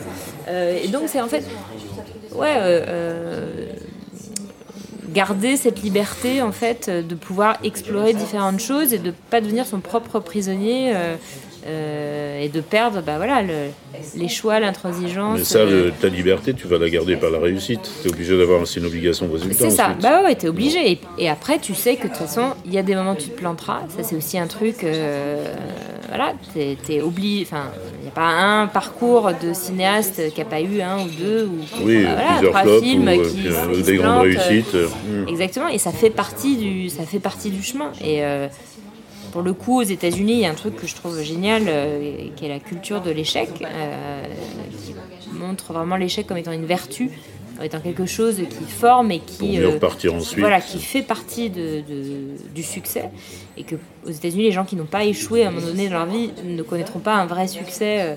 Il y a vraiment cette culture très positive de apprendre de ses erreurs, de apprendre à se connaître, de apprendre ce qui nous correspond, etc. C'est vrai qu'en France, cette- l'échec est beaucoup plus stigmatisé euh, et beaucoup plus euh, euh, Pénalisant, voilà, pénalisant, etc. Et après, je pense, c'est ça, faut pas avoir peur de se planter. Il faut le cinéma. Alors après, chacun a son rythme. Mais euh, moi, je sais que je peux pas. Je peux pas tourner tout le temps. C'est euh, les réalisateurs, ils font un film par an. euh, Oui, mais c'est un gros investissement, je suppose, euh, enfin, mental et tout. voilà. Pas. Et surtout, moi, je, voilà, c'est pas mon plaisir. Il n'est pas dans la dans la boulimie de, de ça. Il est dans Ni dans la répétition. Voilà, il est dans euh, trouver vraiment quelque chose qui va me captiver, euh, où je vais avoir envie voilà, de, tout mettre. Et, euh, mais j'ai besoin de digérer ce qui a été fait avant, j'ai besoin de temps pour m'immerger dans un nouvel univers. Et en même temps, par moment, il faut aussi bah se faire un peu violence pour pas devenir victime de sa perfection, de, ses, voilà, de, euh, de vouloir Pas toujours... accepter euh, n'importe quoi, mais être, avoir gardé ton- ta dose d'exigence du début. Exactement. Euh, mais aussi ne pas être dans un idéal de perfection ou qui devient bloquant, où c'est jamais assez bien, où c'est. je pense c'est hyper important dans ce métier d'être dans le faire, enfin, d'être dans quelque chose qui est, en, qui est en mouvement, qui est en marche. Mais là, ton prochain tournage, tu le vois quand? C'est bientôt Euh, ou- J'espère que ce sera l'année prochaine. Ouais, J'espère que ce sera l'année Donc, tu as prochaine. déjà une idée bien précise Ouais, ouais, là j'ai commencé à écrire, je suis déjà assez, euh, voilà, assez avancée. euh. après, voilà, l'écriture, c'est vraiment pour le coup un processus euh, euh, voilà, qui est protéiforme, mais on, sait ce qui peut prendre un temps. euh, par moment, on avance très vite, par moment, on bloque sur des choses. euh, En même temps, tu mises beaucoup sur l'écriture, c'est un peu ta- la, clé ouais. ton, la clé de ton travail. ouais. Ouais, C'est pas d'abord de euh, faire un casting, une petite histoire et de développer non, un scénario ouais. ensuite. Bah, en fait, à l'écriture, c'est là où je trouve et j'écris ma mise en scène. Donc en fait, c'est là où je, je trouve l'âme de mon l'âme de mon film et ce qui va me ce qui va me plaire quoi. Euh, Alors sans le dévoiler totalement, tu peux nous donner quelques lignes du, Euh, du deuxième? alors c'est encore un peu tôt parce que je suis vraiment encore plutôt dans la Ça phase. sera toujours un film de genre, Alors ça restera du genre, très différent de Revenge. Euh, voilà, mais ça restera avec euh, des éléments euh, de genre, des- une forme de de- d'extrême et de Donc tu dis extrême, c'est... c'est quelque chose qui voilà qui va au bout enfin qui n'a pas peur des, du too much en fait. Qui n'a pas peur de voilà ce sera pas un- je pense sera pas un film sage dans sa Ça sera peut-être un film plus américain que français encore, non? En fait très probablement euh, bah, le film sera très probablement en anglais Euh, Comme le premier d'ailleurs. voilà bah, qui était moitié français moitié, Moitié anglais français, moitié Voilà. anglais, ouais. Euh, bon, il y avait 14 minutes de dialogue dans tout le film donc c'était pas C'est vrai que oui, voilà c'est pas pour l'écriture très- du scénario, ça n'a pas été... voilà. Euh, c'est pas En dans même les temps, les scènes sont bien que- travaillées. Ça, Ah ben l'écriture, tout est, toute cette mise en scène est, est là. Moi, c'est ça qui me prend beaucoup de temps à l'écriture. C'est euh, les scènes d'action. Enfin, c'est les scènes, euh, ce rythme, cette euh, atmosphère, euh, ce que je veux qui se transmette dans la dans la scène. Euh, et voilà, mais je vais euh, pour le deuxième, en tous les cas, euh, être produite principalement depuis la France ou l'Europe. Et après, j'ai en parallèle d'autres idées, d'autres projets, peut-être plus, voilà, avec les États-Unis, mais rien encore de, rien encore de défini. voilà, de totalement acté. Tu devrais faire des séries ou c'est une Euh, écriture qui t'intéresse Alors en écriture, pour le moment, ça m'intéresse pas plus que ça, euh, parce que pour le coup, je pense que la série, c'est un vrai plaisir d'écriture et de scénariste, et un peu moins un plaisir de mise en scène, même s'il y a, parce que, ou alors hormis le premier épisode qui définit l'arène, mais euh, je pense que c'est vraiment un art très narratif, euh, la série. Et puis il se passe un truc toutes les 30 secondes, c'est un peu, Voilà, voilà, exactement. un peu Euh, fatigant. quoi. par contre, euh, réaliser un épisode de série, voilà, en- Plaisir. voilà, ça c'est euh, ce que je vais faire là. Et je trouve ça- c'est un exercice qui est chouette parce que on est très impliqué et en même temps on n'est pas émotionnellement dans la même fragilité que euh, voilà que son propre film. Donc c'est euh, une sorte de plus facile de prendre du plaisir. Avec un film. alors, non, le, bah, le plaisir est différent. C'est-à-dire, je pense que sur un, un film, on souffre plus parce que tout repose sur, euh, sur soi. On est l'âme, c'est-à-dire que. Donc, tu, ri- tu diriges tout le monde. voilà, et- toute la responsabilité sur tes épaules, c'est toi, enfin, toi est entièrement toi, et c'est toi qui sera à l'écran, ton nom, etc. C'est ton œuvre que tu portes, c'est ton bébé que tu mets au monde, vraiment. Alors que quand on réalise un épisode de série sur la série de quelqu'un d'autre, bah, on, voilà, on met son art de mise en scène au oui, service. au service d'une, bien sûr, Voilà, d'une- cause commune. Voilà, on n'a pas le même investissement euh, émotionnel qui peut être. Mais alors ça, justement, l'investissement émotionnel, ça se passe comment quand tu rentres le soir à l'hôtel, t'es crevé, tu te dis oh là là, qu'est-ce que je fais euh, bah, c'est. euh, en fait, c'est. euh, bah, t'es crevé, oui, parce que c'est épuisant. Enfin, c'est vraiment. euh, tu, dois, tu dois penser tout le temps bah, en au fait, tu penses, en fait, tu penses tout le temps. Nous, en plus, il se trouve qu'on tournait 6 jours sur 7. Donc, en fait, on travaillait 7 jours sur Oui, parce 7. que tu l'as tourné en 30 jours, non? Voilà, exactement. un mois, ouais. quoi. Ouais. Ouais. Et donc en fait, c'est une sorte de rouleau compresseur et de machine à laver où tu n'as plus une seule seconde de temps de cerveau disponible pour autre chose que euh, gérer euh, bah, les urgences du moment et surtout tout ce qui à chaque étape peut déraper et peut faire que ton film va pas être ce que tu veux qu'il soit. Ouais, mais là, t'as gardé le, le contrôle total. Toujours. Ah ouais, ouais. Mais même quand tu as le contrôle, tu travailles avec des gens, enfin, tu as des éléments extérieurs que tu dois prendre en compte, tu as une, une magie, une alchimie qui prend forme au moment du tournage. Tu peux avoir préparé tout ce que tu veux pendant un an, etc. Il se trouve qu'au bout d'un moment, tu es dans un endroit là, dans un temps T, avec ces comédiens-là, cette équipe technique-là. Et ça du se passe coup, pas comme prévu. ça se passe pas comme prévu, où le film voilà, prend, va prendre naissance avec ces ingrédients qui sont des ingrédients vivants, donc que tu ne contrôles pas totalement. Mais si Euh, demain, par exemple, tu as, allez, je dis un budget de 20 millions, tu auras des producteurs forcément peut-être un peu plus exigeants, plus. Non, tu as, d'autres contraintes, c'est-à-dire que si tu as 20 Faut que millions de budget, aussi, tu, quoi, voilà, tu sais que tu as effectivement des obligations de, de succès, d'audience, sinon ça se, passera, ça se passera pas très bien. Après, je peux citer, je crois que c'est Kubrick qui disait euh, si mon film ressemble à 10% de ce que je voulais faire, de ce que j'avais en tête, je suis déjà très content. Et effectivement, je pense que dans la tête, on a son film euh, à l'image près, quand on le prépare, quand on l'écrit, quand... et on fait tout pour qu'il soit, soit le plus fidèle à cette image mentale Ce que tu- ce que tu as imaginé a pensé, ouais. Sauf que tu ne peux jamais reproduire vraiment ce que tu as dans la tête, parce que ce que tu as dans la tête, c'est dans ta tête et ça ne s'incarne pas. Et quand tu l'incarnes dans le monde, dans la, dans la réalité vraie, ça, ça, ça prend forme, tu essaies de donner forme, il y a toujours une part qui t'échappe. Comme un enfant, hein, c'est. euh, Bien sûr, tu peux pas, tu peux voilà. pas décider ce que tu vas laisser que tu feras. Comme une dire. plante, tu fais tout ce que tu peux, tu l'arroses, tu la donnes. Tes parents, ils rêvaient que tu fasses, ils avaient envie que tu fasses quoi d'ailleurs, tes parents Ils Pour ont revenir sur- jamais eu.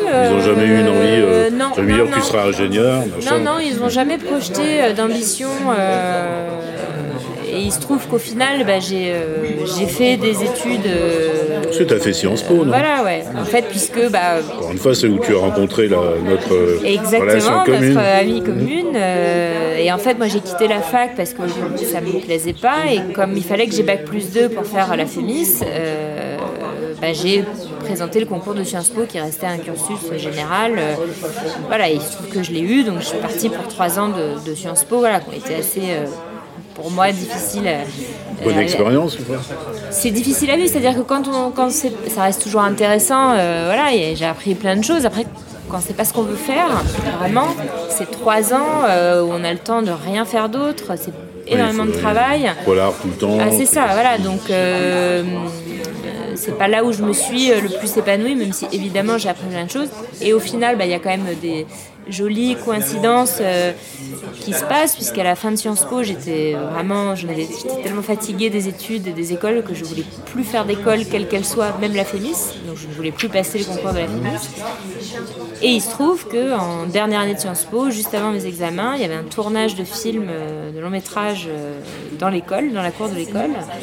Et donc je suis allée voir voilà, l'assistant réalisateur disant écoute, voilà, moi je voulais travailler sur des tournages, euh, je voulais apprendre sur le tas, etc. Et quelques mois plus tard, il, m'a appelé, il cherchait une stagiaire mise en scène. Euh, ah c'est comme ça que Voilà, exactement. C'est aussi même Sciences Po, ouais, sur un, il faisait un film américain qui se tournait à Paris euh, et cherchait une stagiaire. Et, et voilà, et du coup, bah, j'ai commencé sur le tas, sur des tournages comme stagiaire, après deuxième assistante. Euh, bah, c'est la meilleure manière d'apprendre aussi, tu vois comment ah ça se passe. C'est au-delà de la théorie. Là, voilà, exactement. Ouais. Et en fait, bah, voilà, ça a été euh, un alignement des planètes assez, assez joli. Voilà. Euh, c'est bien. Ouais, c'était. C'était... l'époque Richard Descoings déjà, Sciences Po C'était juste avant lui. Juste avant lui, ouais. ouais. Où il venait d'arriver, je sais plus. Il venait d'arriver, ouais. Tu sais que Raphaël Minquet a fait un livre sur lui. Richie. Ah. Et ça va être adapté au cinéma. Ah, ah mais oui, j'ai vu ça. C'est Bec BD qui va le tourner. Ça, j'aurais aimé faire ça. Mmh, c'est un bon sujet. Bah voilà. Tu vois, dans le euh, côté euh, extrême, pardon, voilà, et puis, euh, double personnage, voilà, c'est exactement, tu vois, ce genre de sujet. récemment, j'entendais dire aussi bah, qu'il y a une adaptation cinématographique d'une chanson douce. Mmh. pareil, c'est quelque chose que j'aurais adoré. J'aurais adoré faire. donc tu recherches des sujets un peu justement un peu avec la part d'ombre. Exactement, voilà.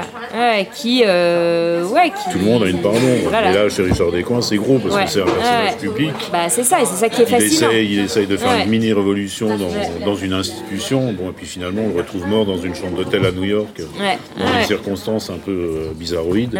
Et c'est fascinant. Enfin, c'est. Euh, bah, voilà, c'est le docteur Jekyll et Mr Hyde mm. de, bah, qui est depuis la nuit des temps, voilà, et qui est, bah, oui, notre double part à chacun. Euh, euh, bah, les Jean-Claude Roman, enfin les, enfin tous ces. voilà, c'est encore un autre. Euh, mais voilà, dans ce dans ce que ça dit bon, de l'excès La vraie vie peut te donner plein de sujets potentiels. Oui, ça c'est clair.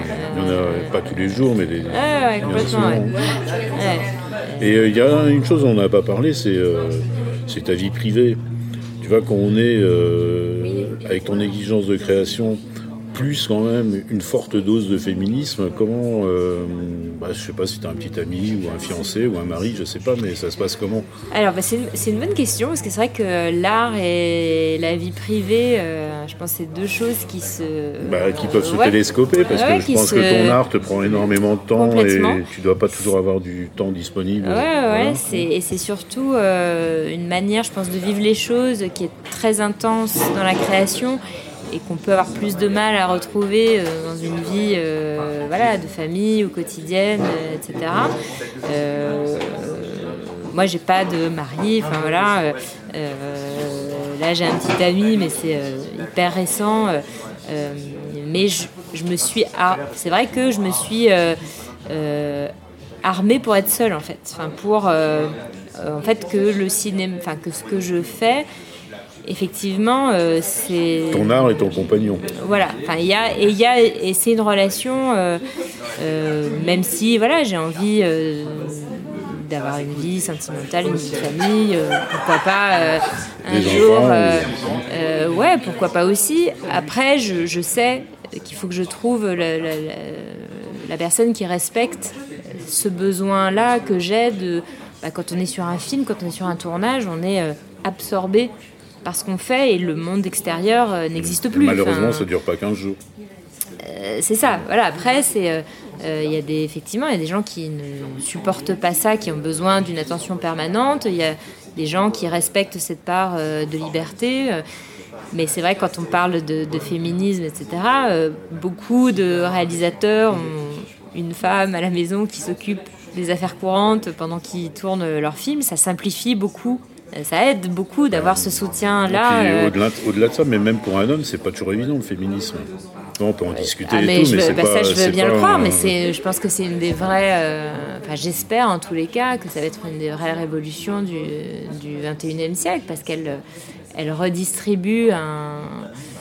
Elle redistribue un, un modèle social établi dont tout est infusé en fait. Dont tout. euh, vraiment, tout toute l'organisation sociale est, est infusée de Bien ça. sûr, en mais fait. ça, c'est. Oui, Euh, ça remonte pas à la nuit des temps, mais ça fait quand même. euh, euh, Voilà, exactement.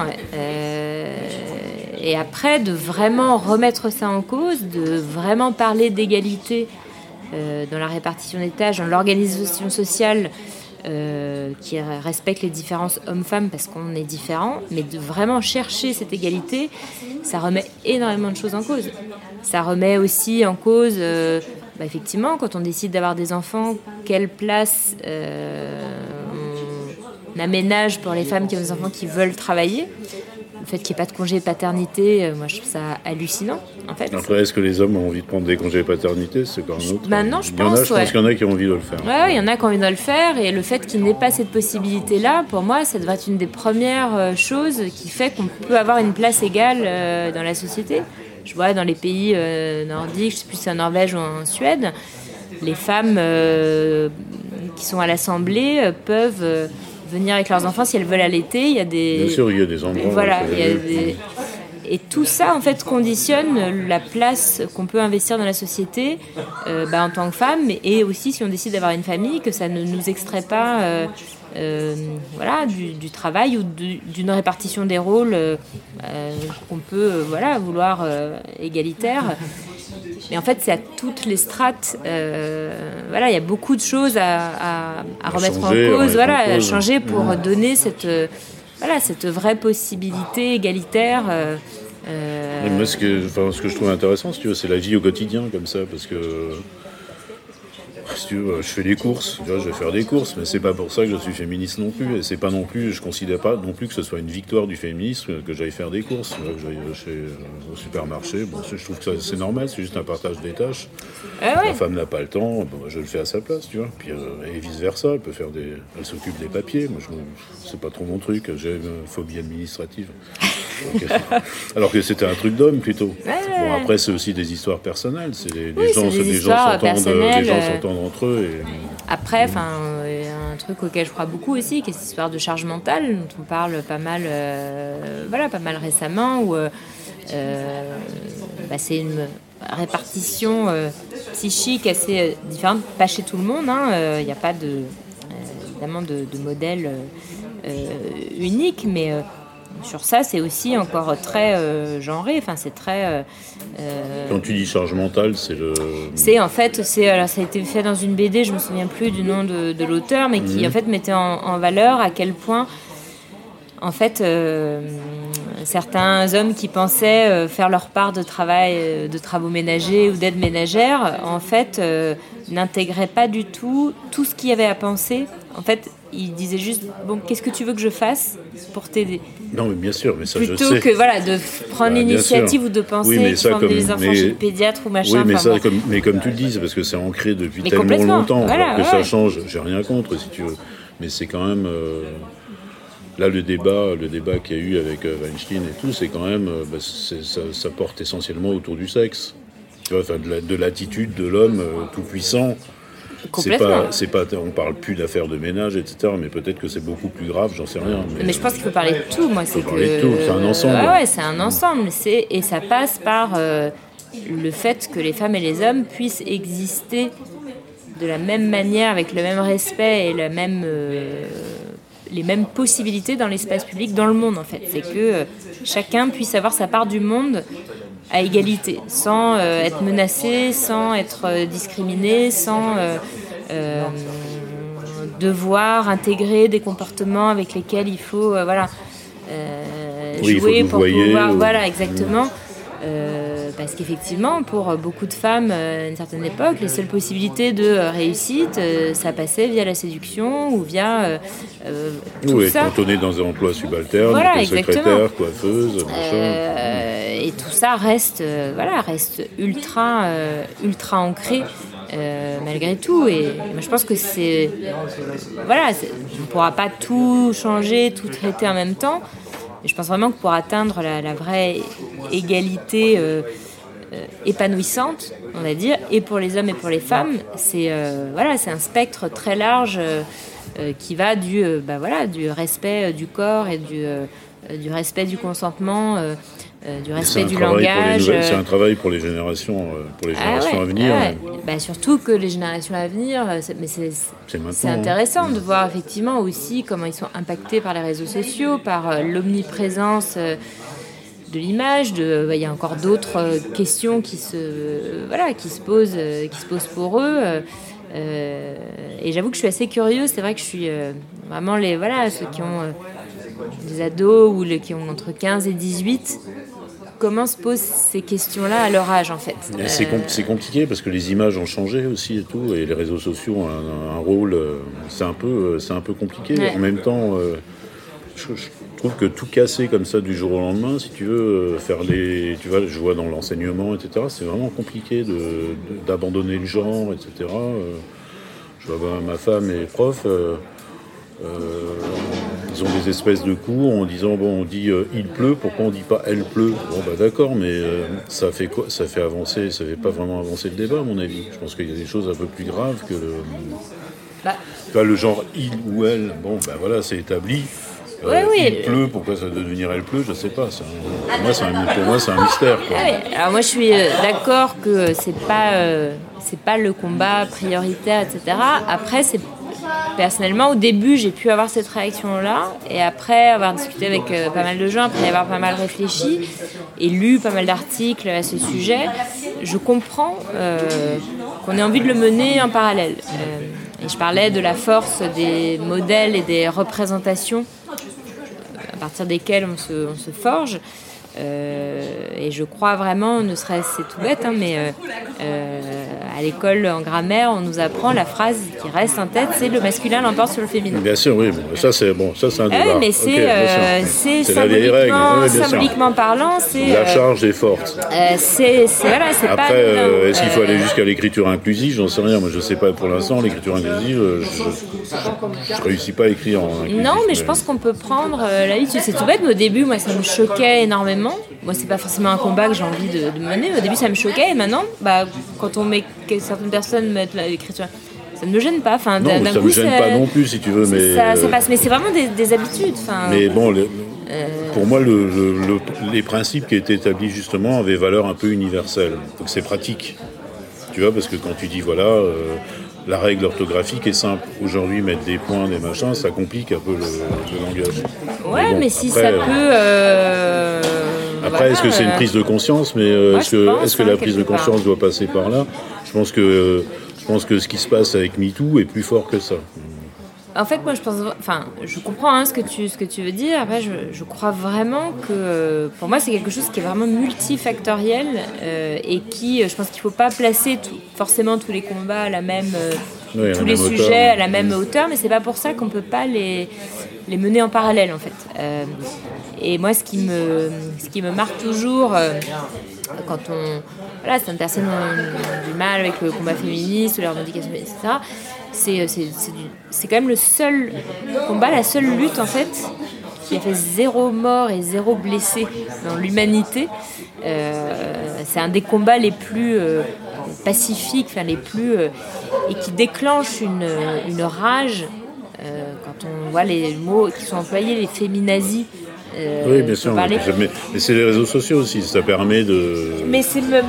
Oui, je pensais même avant les, les, réseaux sociaux. Il y a une sorte de euh, euh, mais pareil, ce que tu disais sur tu penses pas que ça va trop loin, c'est un des premiers trucs dès qu'il y a eu un peu des avancées euh, féministes, des progrès sociaux, c'est tout de suite c'est ça va trop loin, ça devient n'importe quoi, c'est et en fait on est très loin de ça. Enfin, quand on quand on lit un petit peu effectivement bah, certains articles qui sont publiés sur justement analyser ce mouvement de, crispation à chaque avancée. C'est très intéressant de, voir à quel point en fait on, a plein d'idées reçues sur l'excès, sur euh, et on est tellement loin de ça en fait. Mais c'est, moi je suis très marquée par la, puissance effectivement de, euh, de ce que ça déclenche en termes de violence dans les, dans les réactions. Oui, dans les réactions. Mais bon, ça aussi c'est parce qu'aujourd'hui, c'est sans doute une bonne chose, mais tout le monde a le droit de s'exprimer avec les réseaux sociaux.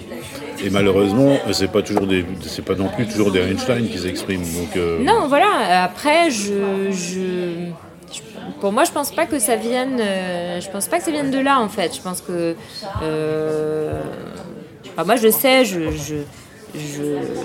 moi, je vois en fait, ça m'a, ça m'a beaucoup marqué en fait justement sur les réactions au mouvement MeToo des hommes que je connaissais, enfin que ce soit des amis, etc.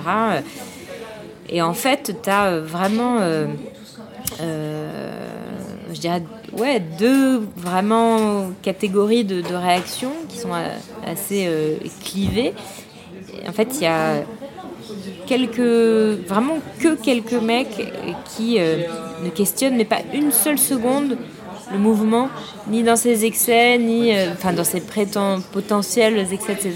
Ou qui sont juste hallucinés en fait de se rendre compte à quel point tout ça était leurs yeux et qui ne s'en rendaient pas compte en fait. Euh, et donc ils sont. Parce que c'était euh, malheureusement une espèce de normalité. Ah mais complètement. c'est bien, le fond du problème est là. Hein. Et euh, mais ça en fait c'est c'est très très rare quoi. C'est effectivement, chez beaucoup de mecs hein, que j'ai pu rencontrer, c'est ouais, bon, faut pas quand même qu'on puisse plus draguer ou même jusqu'à Catherine Deneuve, hein, qui est sur sa tribune, voilà, la liberté d'importuner. Et en fait, c'est pas le même sujet. Enfin, c'est pas, euh, en fait, ça n'a rien à voir. C'est-à-dire que euh, euh, ça n'a juste rien à voir, en fait. Et, ben, c'est comme on, on va pas interdire aux femmes de séduire. Mais voilà, enfin c'est euh, le, en fait le, le respect de l'autre, le consentement n'a tellement rien à voir avec euh, la drague, la séduction. Enfin, euh, en fait, ça n'a rien à voir. dans toutes les affaires, dans toutes les affaires dont on a parlé, notamment dans le cinéma, il y a aussi un rapport de pouvoir. Bah, y a un rapport de pouvoir. C'est peut-être là où est le problème le plus, le ah plus grave finalement. De toute façon, le harcèlement, enfin, et le, le, il, vient de là. Il le vient pouvoir étant dans la main des hommes en général. Exactement. Il vient de effectivement profiter d'une situation de pouvoir pour euh, voilà, faire subir ou obtenir des choses d'une femme euh, euh, dont elle n'a pas forcément envie ou qu'elle se sent obligée voilà, de faire. Et, pour avoir le job Voilà, pour avoir le job ou pour ne pas déplaire ou pour ne pas être désagréable. Il y a des articles aussi très intéressants sur à quel point pour par moment, et je, suis la première à avoir pu avoir ce genre d'action, pour ne pas paraître désagréable ou ne pas déplaire, bon, on va dire oui un truc qui nous fait chier ou qui il y a vraiment cette euh, normativité-là, enfin, qui est intégrée, qui est très dure de désancrer, même chez les femmes en fait. Euh, on dit souvent euh, que les victimes parfois sont les propres acteurs de leur propre mm. soumission, enfin de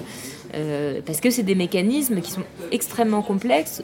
Et puis que, les, que les mères ont peut-être déjà vécu aussi, c'est bah peut-être ancré. Et que pour finalement exister malgré tout euh, dans l'espace public ou dans la société, bon, bah, euh, tu trouves des biais détournés pour te faire une place avec l'organisation sociale qu'il y a, etc. Donc c'est voilà, c'est des débats. En fait, c'est je pense que c'est des trucs hyper complexes qui pour moi doivent passer par des, des avancées assez simples et assez fortes en fait, et assez euh, radicales. Si, tu, si, tu, continues à le transmettre par le spectacle, c'est une bonne chose. Ouais, c'est moi je crois vraiment aussi, euh, aussi à ça, à la force des, à la force des modèles, à la force, de, la euh, culture et de... exactement des représentations que tu vois, de voilà, des gens qui peuvent t'inspirer, qui peuvent te te porter. Euh, euh, et c'est vrai que, ouais, moi à l'époque, je sais, à mon époque, c'était il y avait une seule femme qui faisait un peu ce cinéma-là, c'était Catherine Bigelow. voilà, une seule, c'est sur bah voilà l'ensemble des. Elle faisait quoi comme tout ce que là, je, C'est elle qui fait, qui a fait Point Break, euh, ah Zéro Dark ah euh, des ah mineurs. Euh, oui, d'accord, oui. Voilà, donc, films d'action. Des, gros films d'action, là, pour le coup. Exactement. C'est des films que j'ai vus, mais je n'avais pas retenu le nom. Alors, tu vois, bah, justement, voilà, c'est une femme qui a fait ces films, et bah, je ne m'en souviens pas spécialement. je me souviens très bien des films des mineurs. Et, ouais. Et après, c'est un. Voilà, c'est un. C'est un modèle pour toi C'est pas un modèle, mais c'est une source d'inspiration. Ah ouais, ouais moi, voilà, je trouve ça trop cool en fait. Enfin, je trouve ça. euh, euh, Ouais, ouais, mais, euh, bah, tu vois, c'est drôle parce que, euh, comment dire, j'ai vu ces films avec grand plaisir, mais je me suis dit, tiens, ouais, ça a été tourné par une femme. mais tant mieux. truc, Enfin euh, voilà, c'est pour moi en fait. Alors que le euh, tien, je me suis dit, tiens, que ce soit tourné par une femme. hmm. Alors que les autres sont des films d'action plus classiques, finalement. Et en fait, c'est, euh, je pense qu'il y a guerre, encore quoi. aussi cette, ouais, cette représentation que bon, bah, les hommes, c'est euh, l'action, euh, la violence, les flingues, euh, la drogue, le crime, etc.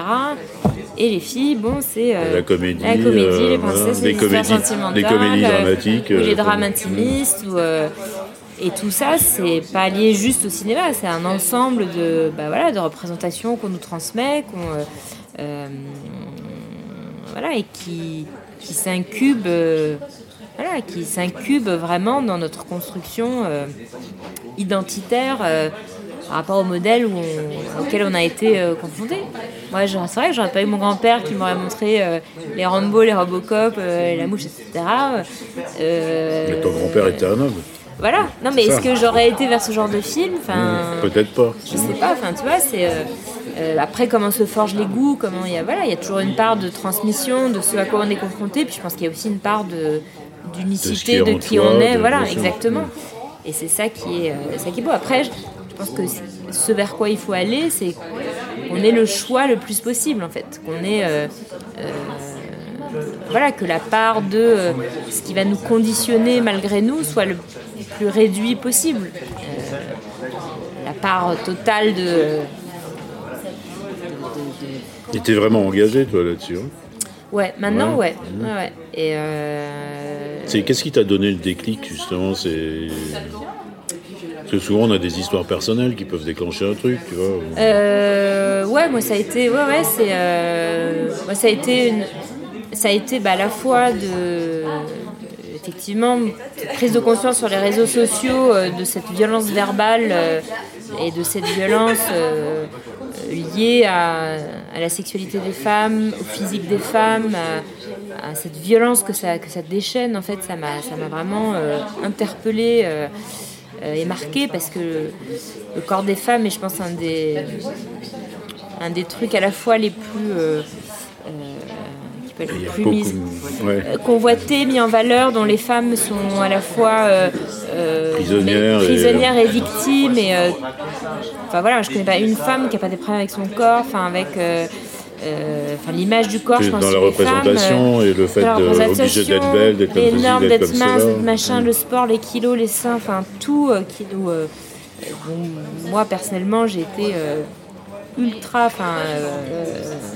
Voilà, victime de. Enfin, c'est des obsessions qui se, Mais qui elles, se elles te transmettent. euh, ces obsessions C'est de lire les journaux féminins, de, C'est. euh, des exigences euh, de la société Ouais, c'est des journaux féminins. C'est euh, après, c'est sur une vision euh, transmise par ma mère, je pense, euh, qui était pourtant euh, voilà quelqu'un qui m'a appris la liberté, qui m'a appris l'autonomie, à être forte et qui en même temps avait vraiment une parce qu'elle était de cette époque-là où voilà une femme pour avoir sa place, euh, il faut qu'elle soit belle, il faut qu'elle soit mince, il faut qu'elle soit des- voilà exactement. Et que si, si tu sors de ces canons, bon bah tu vas moins attirer euh, l'attention, euh, du coup ce sera plus difficile. Enfin, tout un truc, voilà, qui n'est même pas conscient en fait, enfin, qui est et qui n'était pas du tout fait dans, bah, dans un mauvais état d'esprit, etc. Mais en fait, je pense qu'on reproduit beaucoup euh, ses propres obsessions ou ses propres euh, névroses ou ses propres. euh, mais sur cette place de la femme, parce que pendant longtemps, bah, finalement, euh, la seule manière d'exister pour les femmes, c'était euh, via leur corps, via le fait de plaire à un homme, euh, via le Oui, fait de se fallait- marier à un fallait se homme. caser. Voilà, exactement. Via le fait de- d'avoir des enfants. euh, euh, D'assurer un certain niveau social Exactement, enfin c'est euh, et ça c'est énorme en fait, je pense encore dans l'inconscient collectif à quel point ça pèse. Et effectivement, on parle beaucoup de euh, voilà, de- on, entend- on a beaucoup aussi entendu dans l'affaire Weinstein, ah ouais, mais bon, elles l'ont bien cherché euh, parce que aussi, elle, euh, voilà, elle s'est contente de plaire, de séduire. Bah, ça, il y a des Euh, contre-feux qui ont été allumés, mais je pense que les contre-feux, aujourd'hui, on n'y croit pas beaucoup. Ouais, et puis surtout, une, voilà, une femme peut avoir envie de séduire, enfin peut, euh, c'est un rapport, euh, voilà, c'est un rapport ultra euh, complexe parce qu'aussi, avec leur corps, les femmes ont été euh, au service des hommes. Enfin, depuis, enfin voilà, la prostitution, les esclaves sexuels, les, euh, tous les trucs de guerre, c'est les femmes les premières. euh, Ouais, première ligne. là-dessus, voilà, hein. première ligne et ça, c'est un truc énorme en fait. On dit bien le repos du guerrier. Voilà, Voilà. c'est ça. Et je pense que c'est un truc énorme en fait dans la construction psychologique et dans la place inconsciente même qu'on occupe dans la, dans la société, dont on se positionne quand on est une femme. C'est quelque chose qui prend énormément de place, sans qu'on en ait forcément même, euh, même conscience. Euh, et je pense que c'est un des vrais, une des vraies choses qui. euh, Pour toi, c'est vraiment la chose à résoudre maintenant. Bah, c'est pas, enfin c'est pas, pas la seule, c'est une des, voilà. Non, parce qu'il y en a plein entre le Voilà. végan- le- les véganes, etc. Bon, après, il y Non, a- mais- Ah, on, peut, on peut être là à 2h du matin encore. Ça. Mais- Non, mais sur la, ouais, sur la place, pour moi, c'est le, le grand, euh, j'espère la grande évolution du 21e siècle. Euh, voilà. Après, il y a eu beaucoup de, c'est finalement une évolution qui est très jeune au regard de l'échelle de l'humanité. Bah, bien sûr, de l'histoire de l'humanité. Voilà, elle est ultra jeune, elle est. euh, voilà, il y a eu beaucoup d'avancées, on pensait des choses acquises, et quand on voit maintenant que l'avortement est remis en cause euh, dans plein de pays, enfin, on se dit bon. euh, Mais je pense que là, c'est un débat qui dépasse l'égalité homme-femme. C'est- encore des, c'est des, des- des choses rétrogrades. Pour moi, c'est lié au même. euh, Bah, c'est aussi l'utilisation de l'utilisation du corps. ouais, C'est-à-dire, voilà, normalement, euh, les femmes sont libres euh, de leur corps. Exactement, voilà. ouais. Euh, Mais là, c'est plus un. Je pense que c'est plus des débats politiques que de, que de société entre guillemets. Oui, bah, tout, est, euh, tout est lié en fait. C'est, euh, je pense effectivement, c'est, un- c'est des choses qui sont tellement tentaculaires. De toute façon, il faut bien voilà, dérouler un fil. Oui. euh, En fait, ce que tu veux dire, c'est qu'à un moment, un coup, on progresse et puis après, on revient en arrière. Voilà. Et que- et donc, euh, sur la question, je reviens vraiment à ça parce que c'est quelque chose moi, qui me marque euh, beaucoup, parce qu'on on- pose beaucoup la question sur cette question des excès. C'est en ce sens-là que je pense qu'on est très très loin d'être dans une forme d'excès. euh, Mais on n'a pas basculé là-dessus. Voilà, Mm. sur ce combat-là.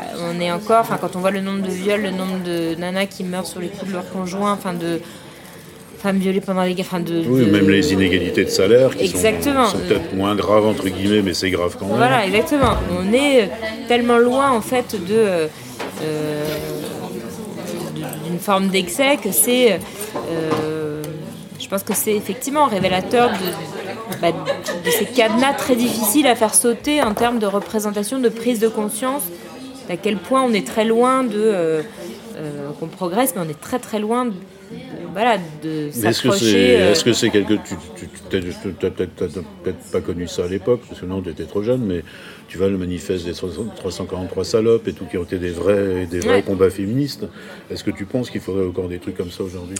Des combats comme Ah, moi je pense, ouais. tu serais Ouais, pas ouais. tu serais prêt à y participer? Ouais, moi je pense qu'un des trucs qui manque beaucoup et par le vraiment le- par lequel le, le- le progrès de la société passera, c'est une plus grande solidarité aussi entre les femmes. Euh, Il y a assez peu en fait par rapport à la- au côté masculin de, de l'organisation euh, sociale, il y a assez peu de solidarité euh, féminine. Euh, et tu un- l'expliques comment? C'est parce que tout le monde va- la vie est compliquée tout le monde c'est, va- je pense que c'est euh, y- les femmes sont élevées dans une forme de compétition entre elles. Euh, tout bêtement, enfin, on revient toujours à ce, ce truc d'être avec un homme pour avoir une place. Et donc il y a une sorte de, voilà, historiquement parlant, de rivalité dans, euh, dans la séduction et, et- et étonnamment, tu vois, il n'y a pas l'équivalent de toutes les fraternités masculines, de tous les clubs, enfin, tu vois, de euh, Oui, ou le sport, d'influence ou ou le- sport, etc. Euh, Il y a cette méfiance, beaucoup des femmes entre elles, comme si euh, euh, toujours elle allait, elle allait nous menacer de quelque chose, tu vois, de nous prendre quelque chose. Euh, et je pense vraiment, moi je crois vraiment au, au- parce que je pense que c'est ça qui fait la, la force de de l'influence de, de la politique, des lobbies, enfin tout ça, c'est que c'est des, solidarités, euh, euh, voilà, de, de, de- de gens qui euh, défendent, enfin voilà, qui se serrent les coudes Ouais, et et ça qui, comment tu vas comment tu vas comment tu vas œuvrer là-dessus justement? Bah, ça commence, ça commence, je pense, c'est des petites actions. Moi, je sais que par exemple, je fais partie d'un collectif de réalisateurs, euh, voilà, qu'on a créé il y a habitants, quelque chose comme ça. Au début, on était, on était quatre. voilà, l'idée c'était de s'entraider mutuellement dans ce qu'on faisait, de partager un peu nos réseaux, d'inviter des gens du métier, enfin pour voilà, se faire un peu notre famille de cinéma. Et en fait, bon, alors c'est vrai qu'on s'est plutôt retrouvé sur le fait qu'on aimait tous un peu le cinéma de genre, etc. Euh, et, au bout d'un moment, au bout de quelques années, bah, j'étais la seule fille en fait. J'étais, euh, voilà, on était cinq ou six. Parce que quand tu es réalisateur, il n'y a pas de réalisatrice. Voilà. Et, en fait, on se posait la question donc, de, l'élargissement euh, du groupe, d'inclure des nouveaux membres.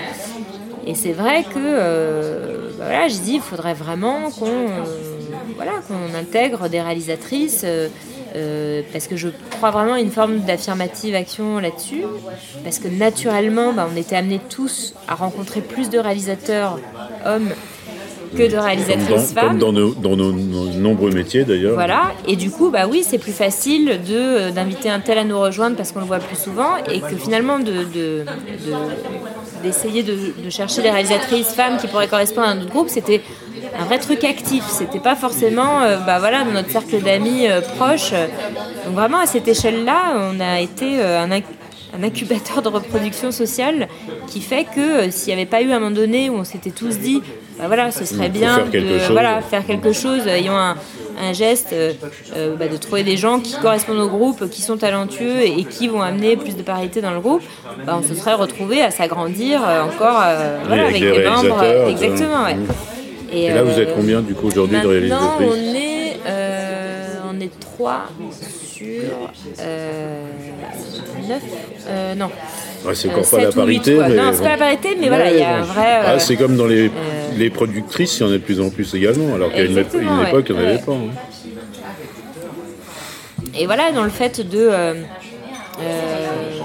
voilà, moi j'ai mis en place cette solidarité-là dans mon métier au début pas du tout axé sur la question euh, de genre, bah, bah, juste dans ce groupe-là où on, se faisait bénéficier mutuellement bah, de nos savoir-faire, des gens qu'on connaissait, euh, euh, plutôt que de se voir comme des rivaux. On, s'est dit voilà, s'il y en a un pour qui ça marche, ça aidera les autres. bien sûr, oui, c'est du réseau, du bon réseau. Exactement.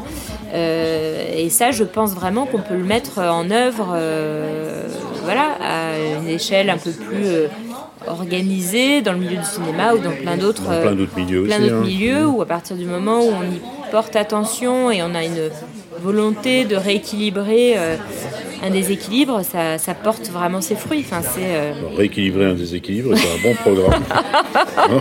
Là, je crois que je peux me présenter. c'est, un, bon programme, je, souscris. C'est une, bonne, euh, c'est une, bonne formule. Ouais. Bon, bah Coralie, super. Chin Bah, Chin, ouais. Merci beaucoup.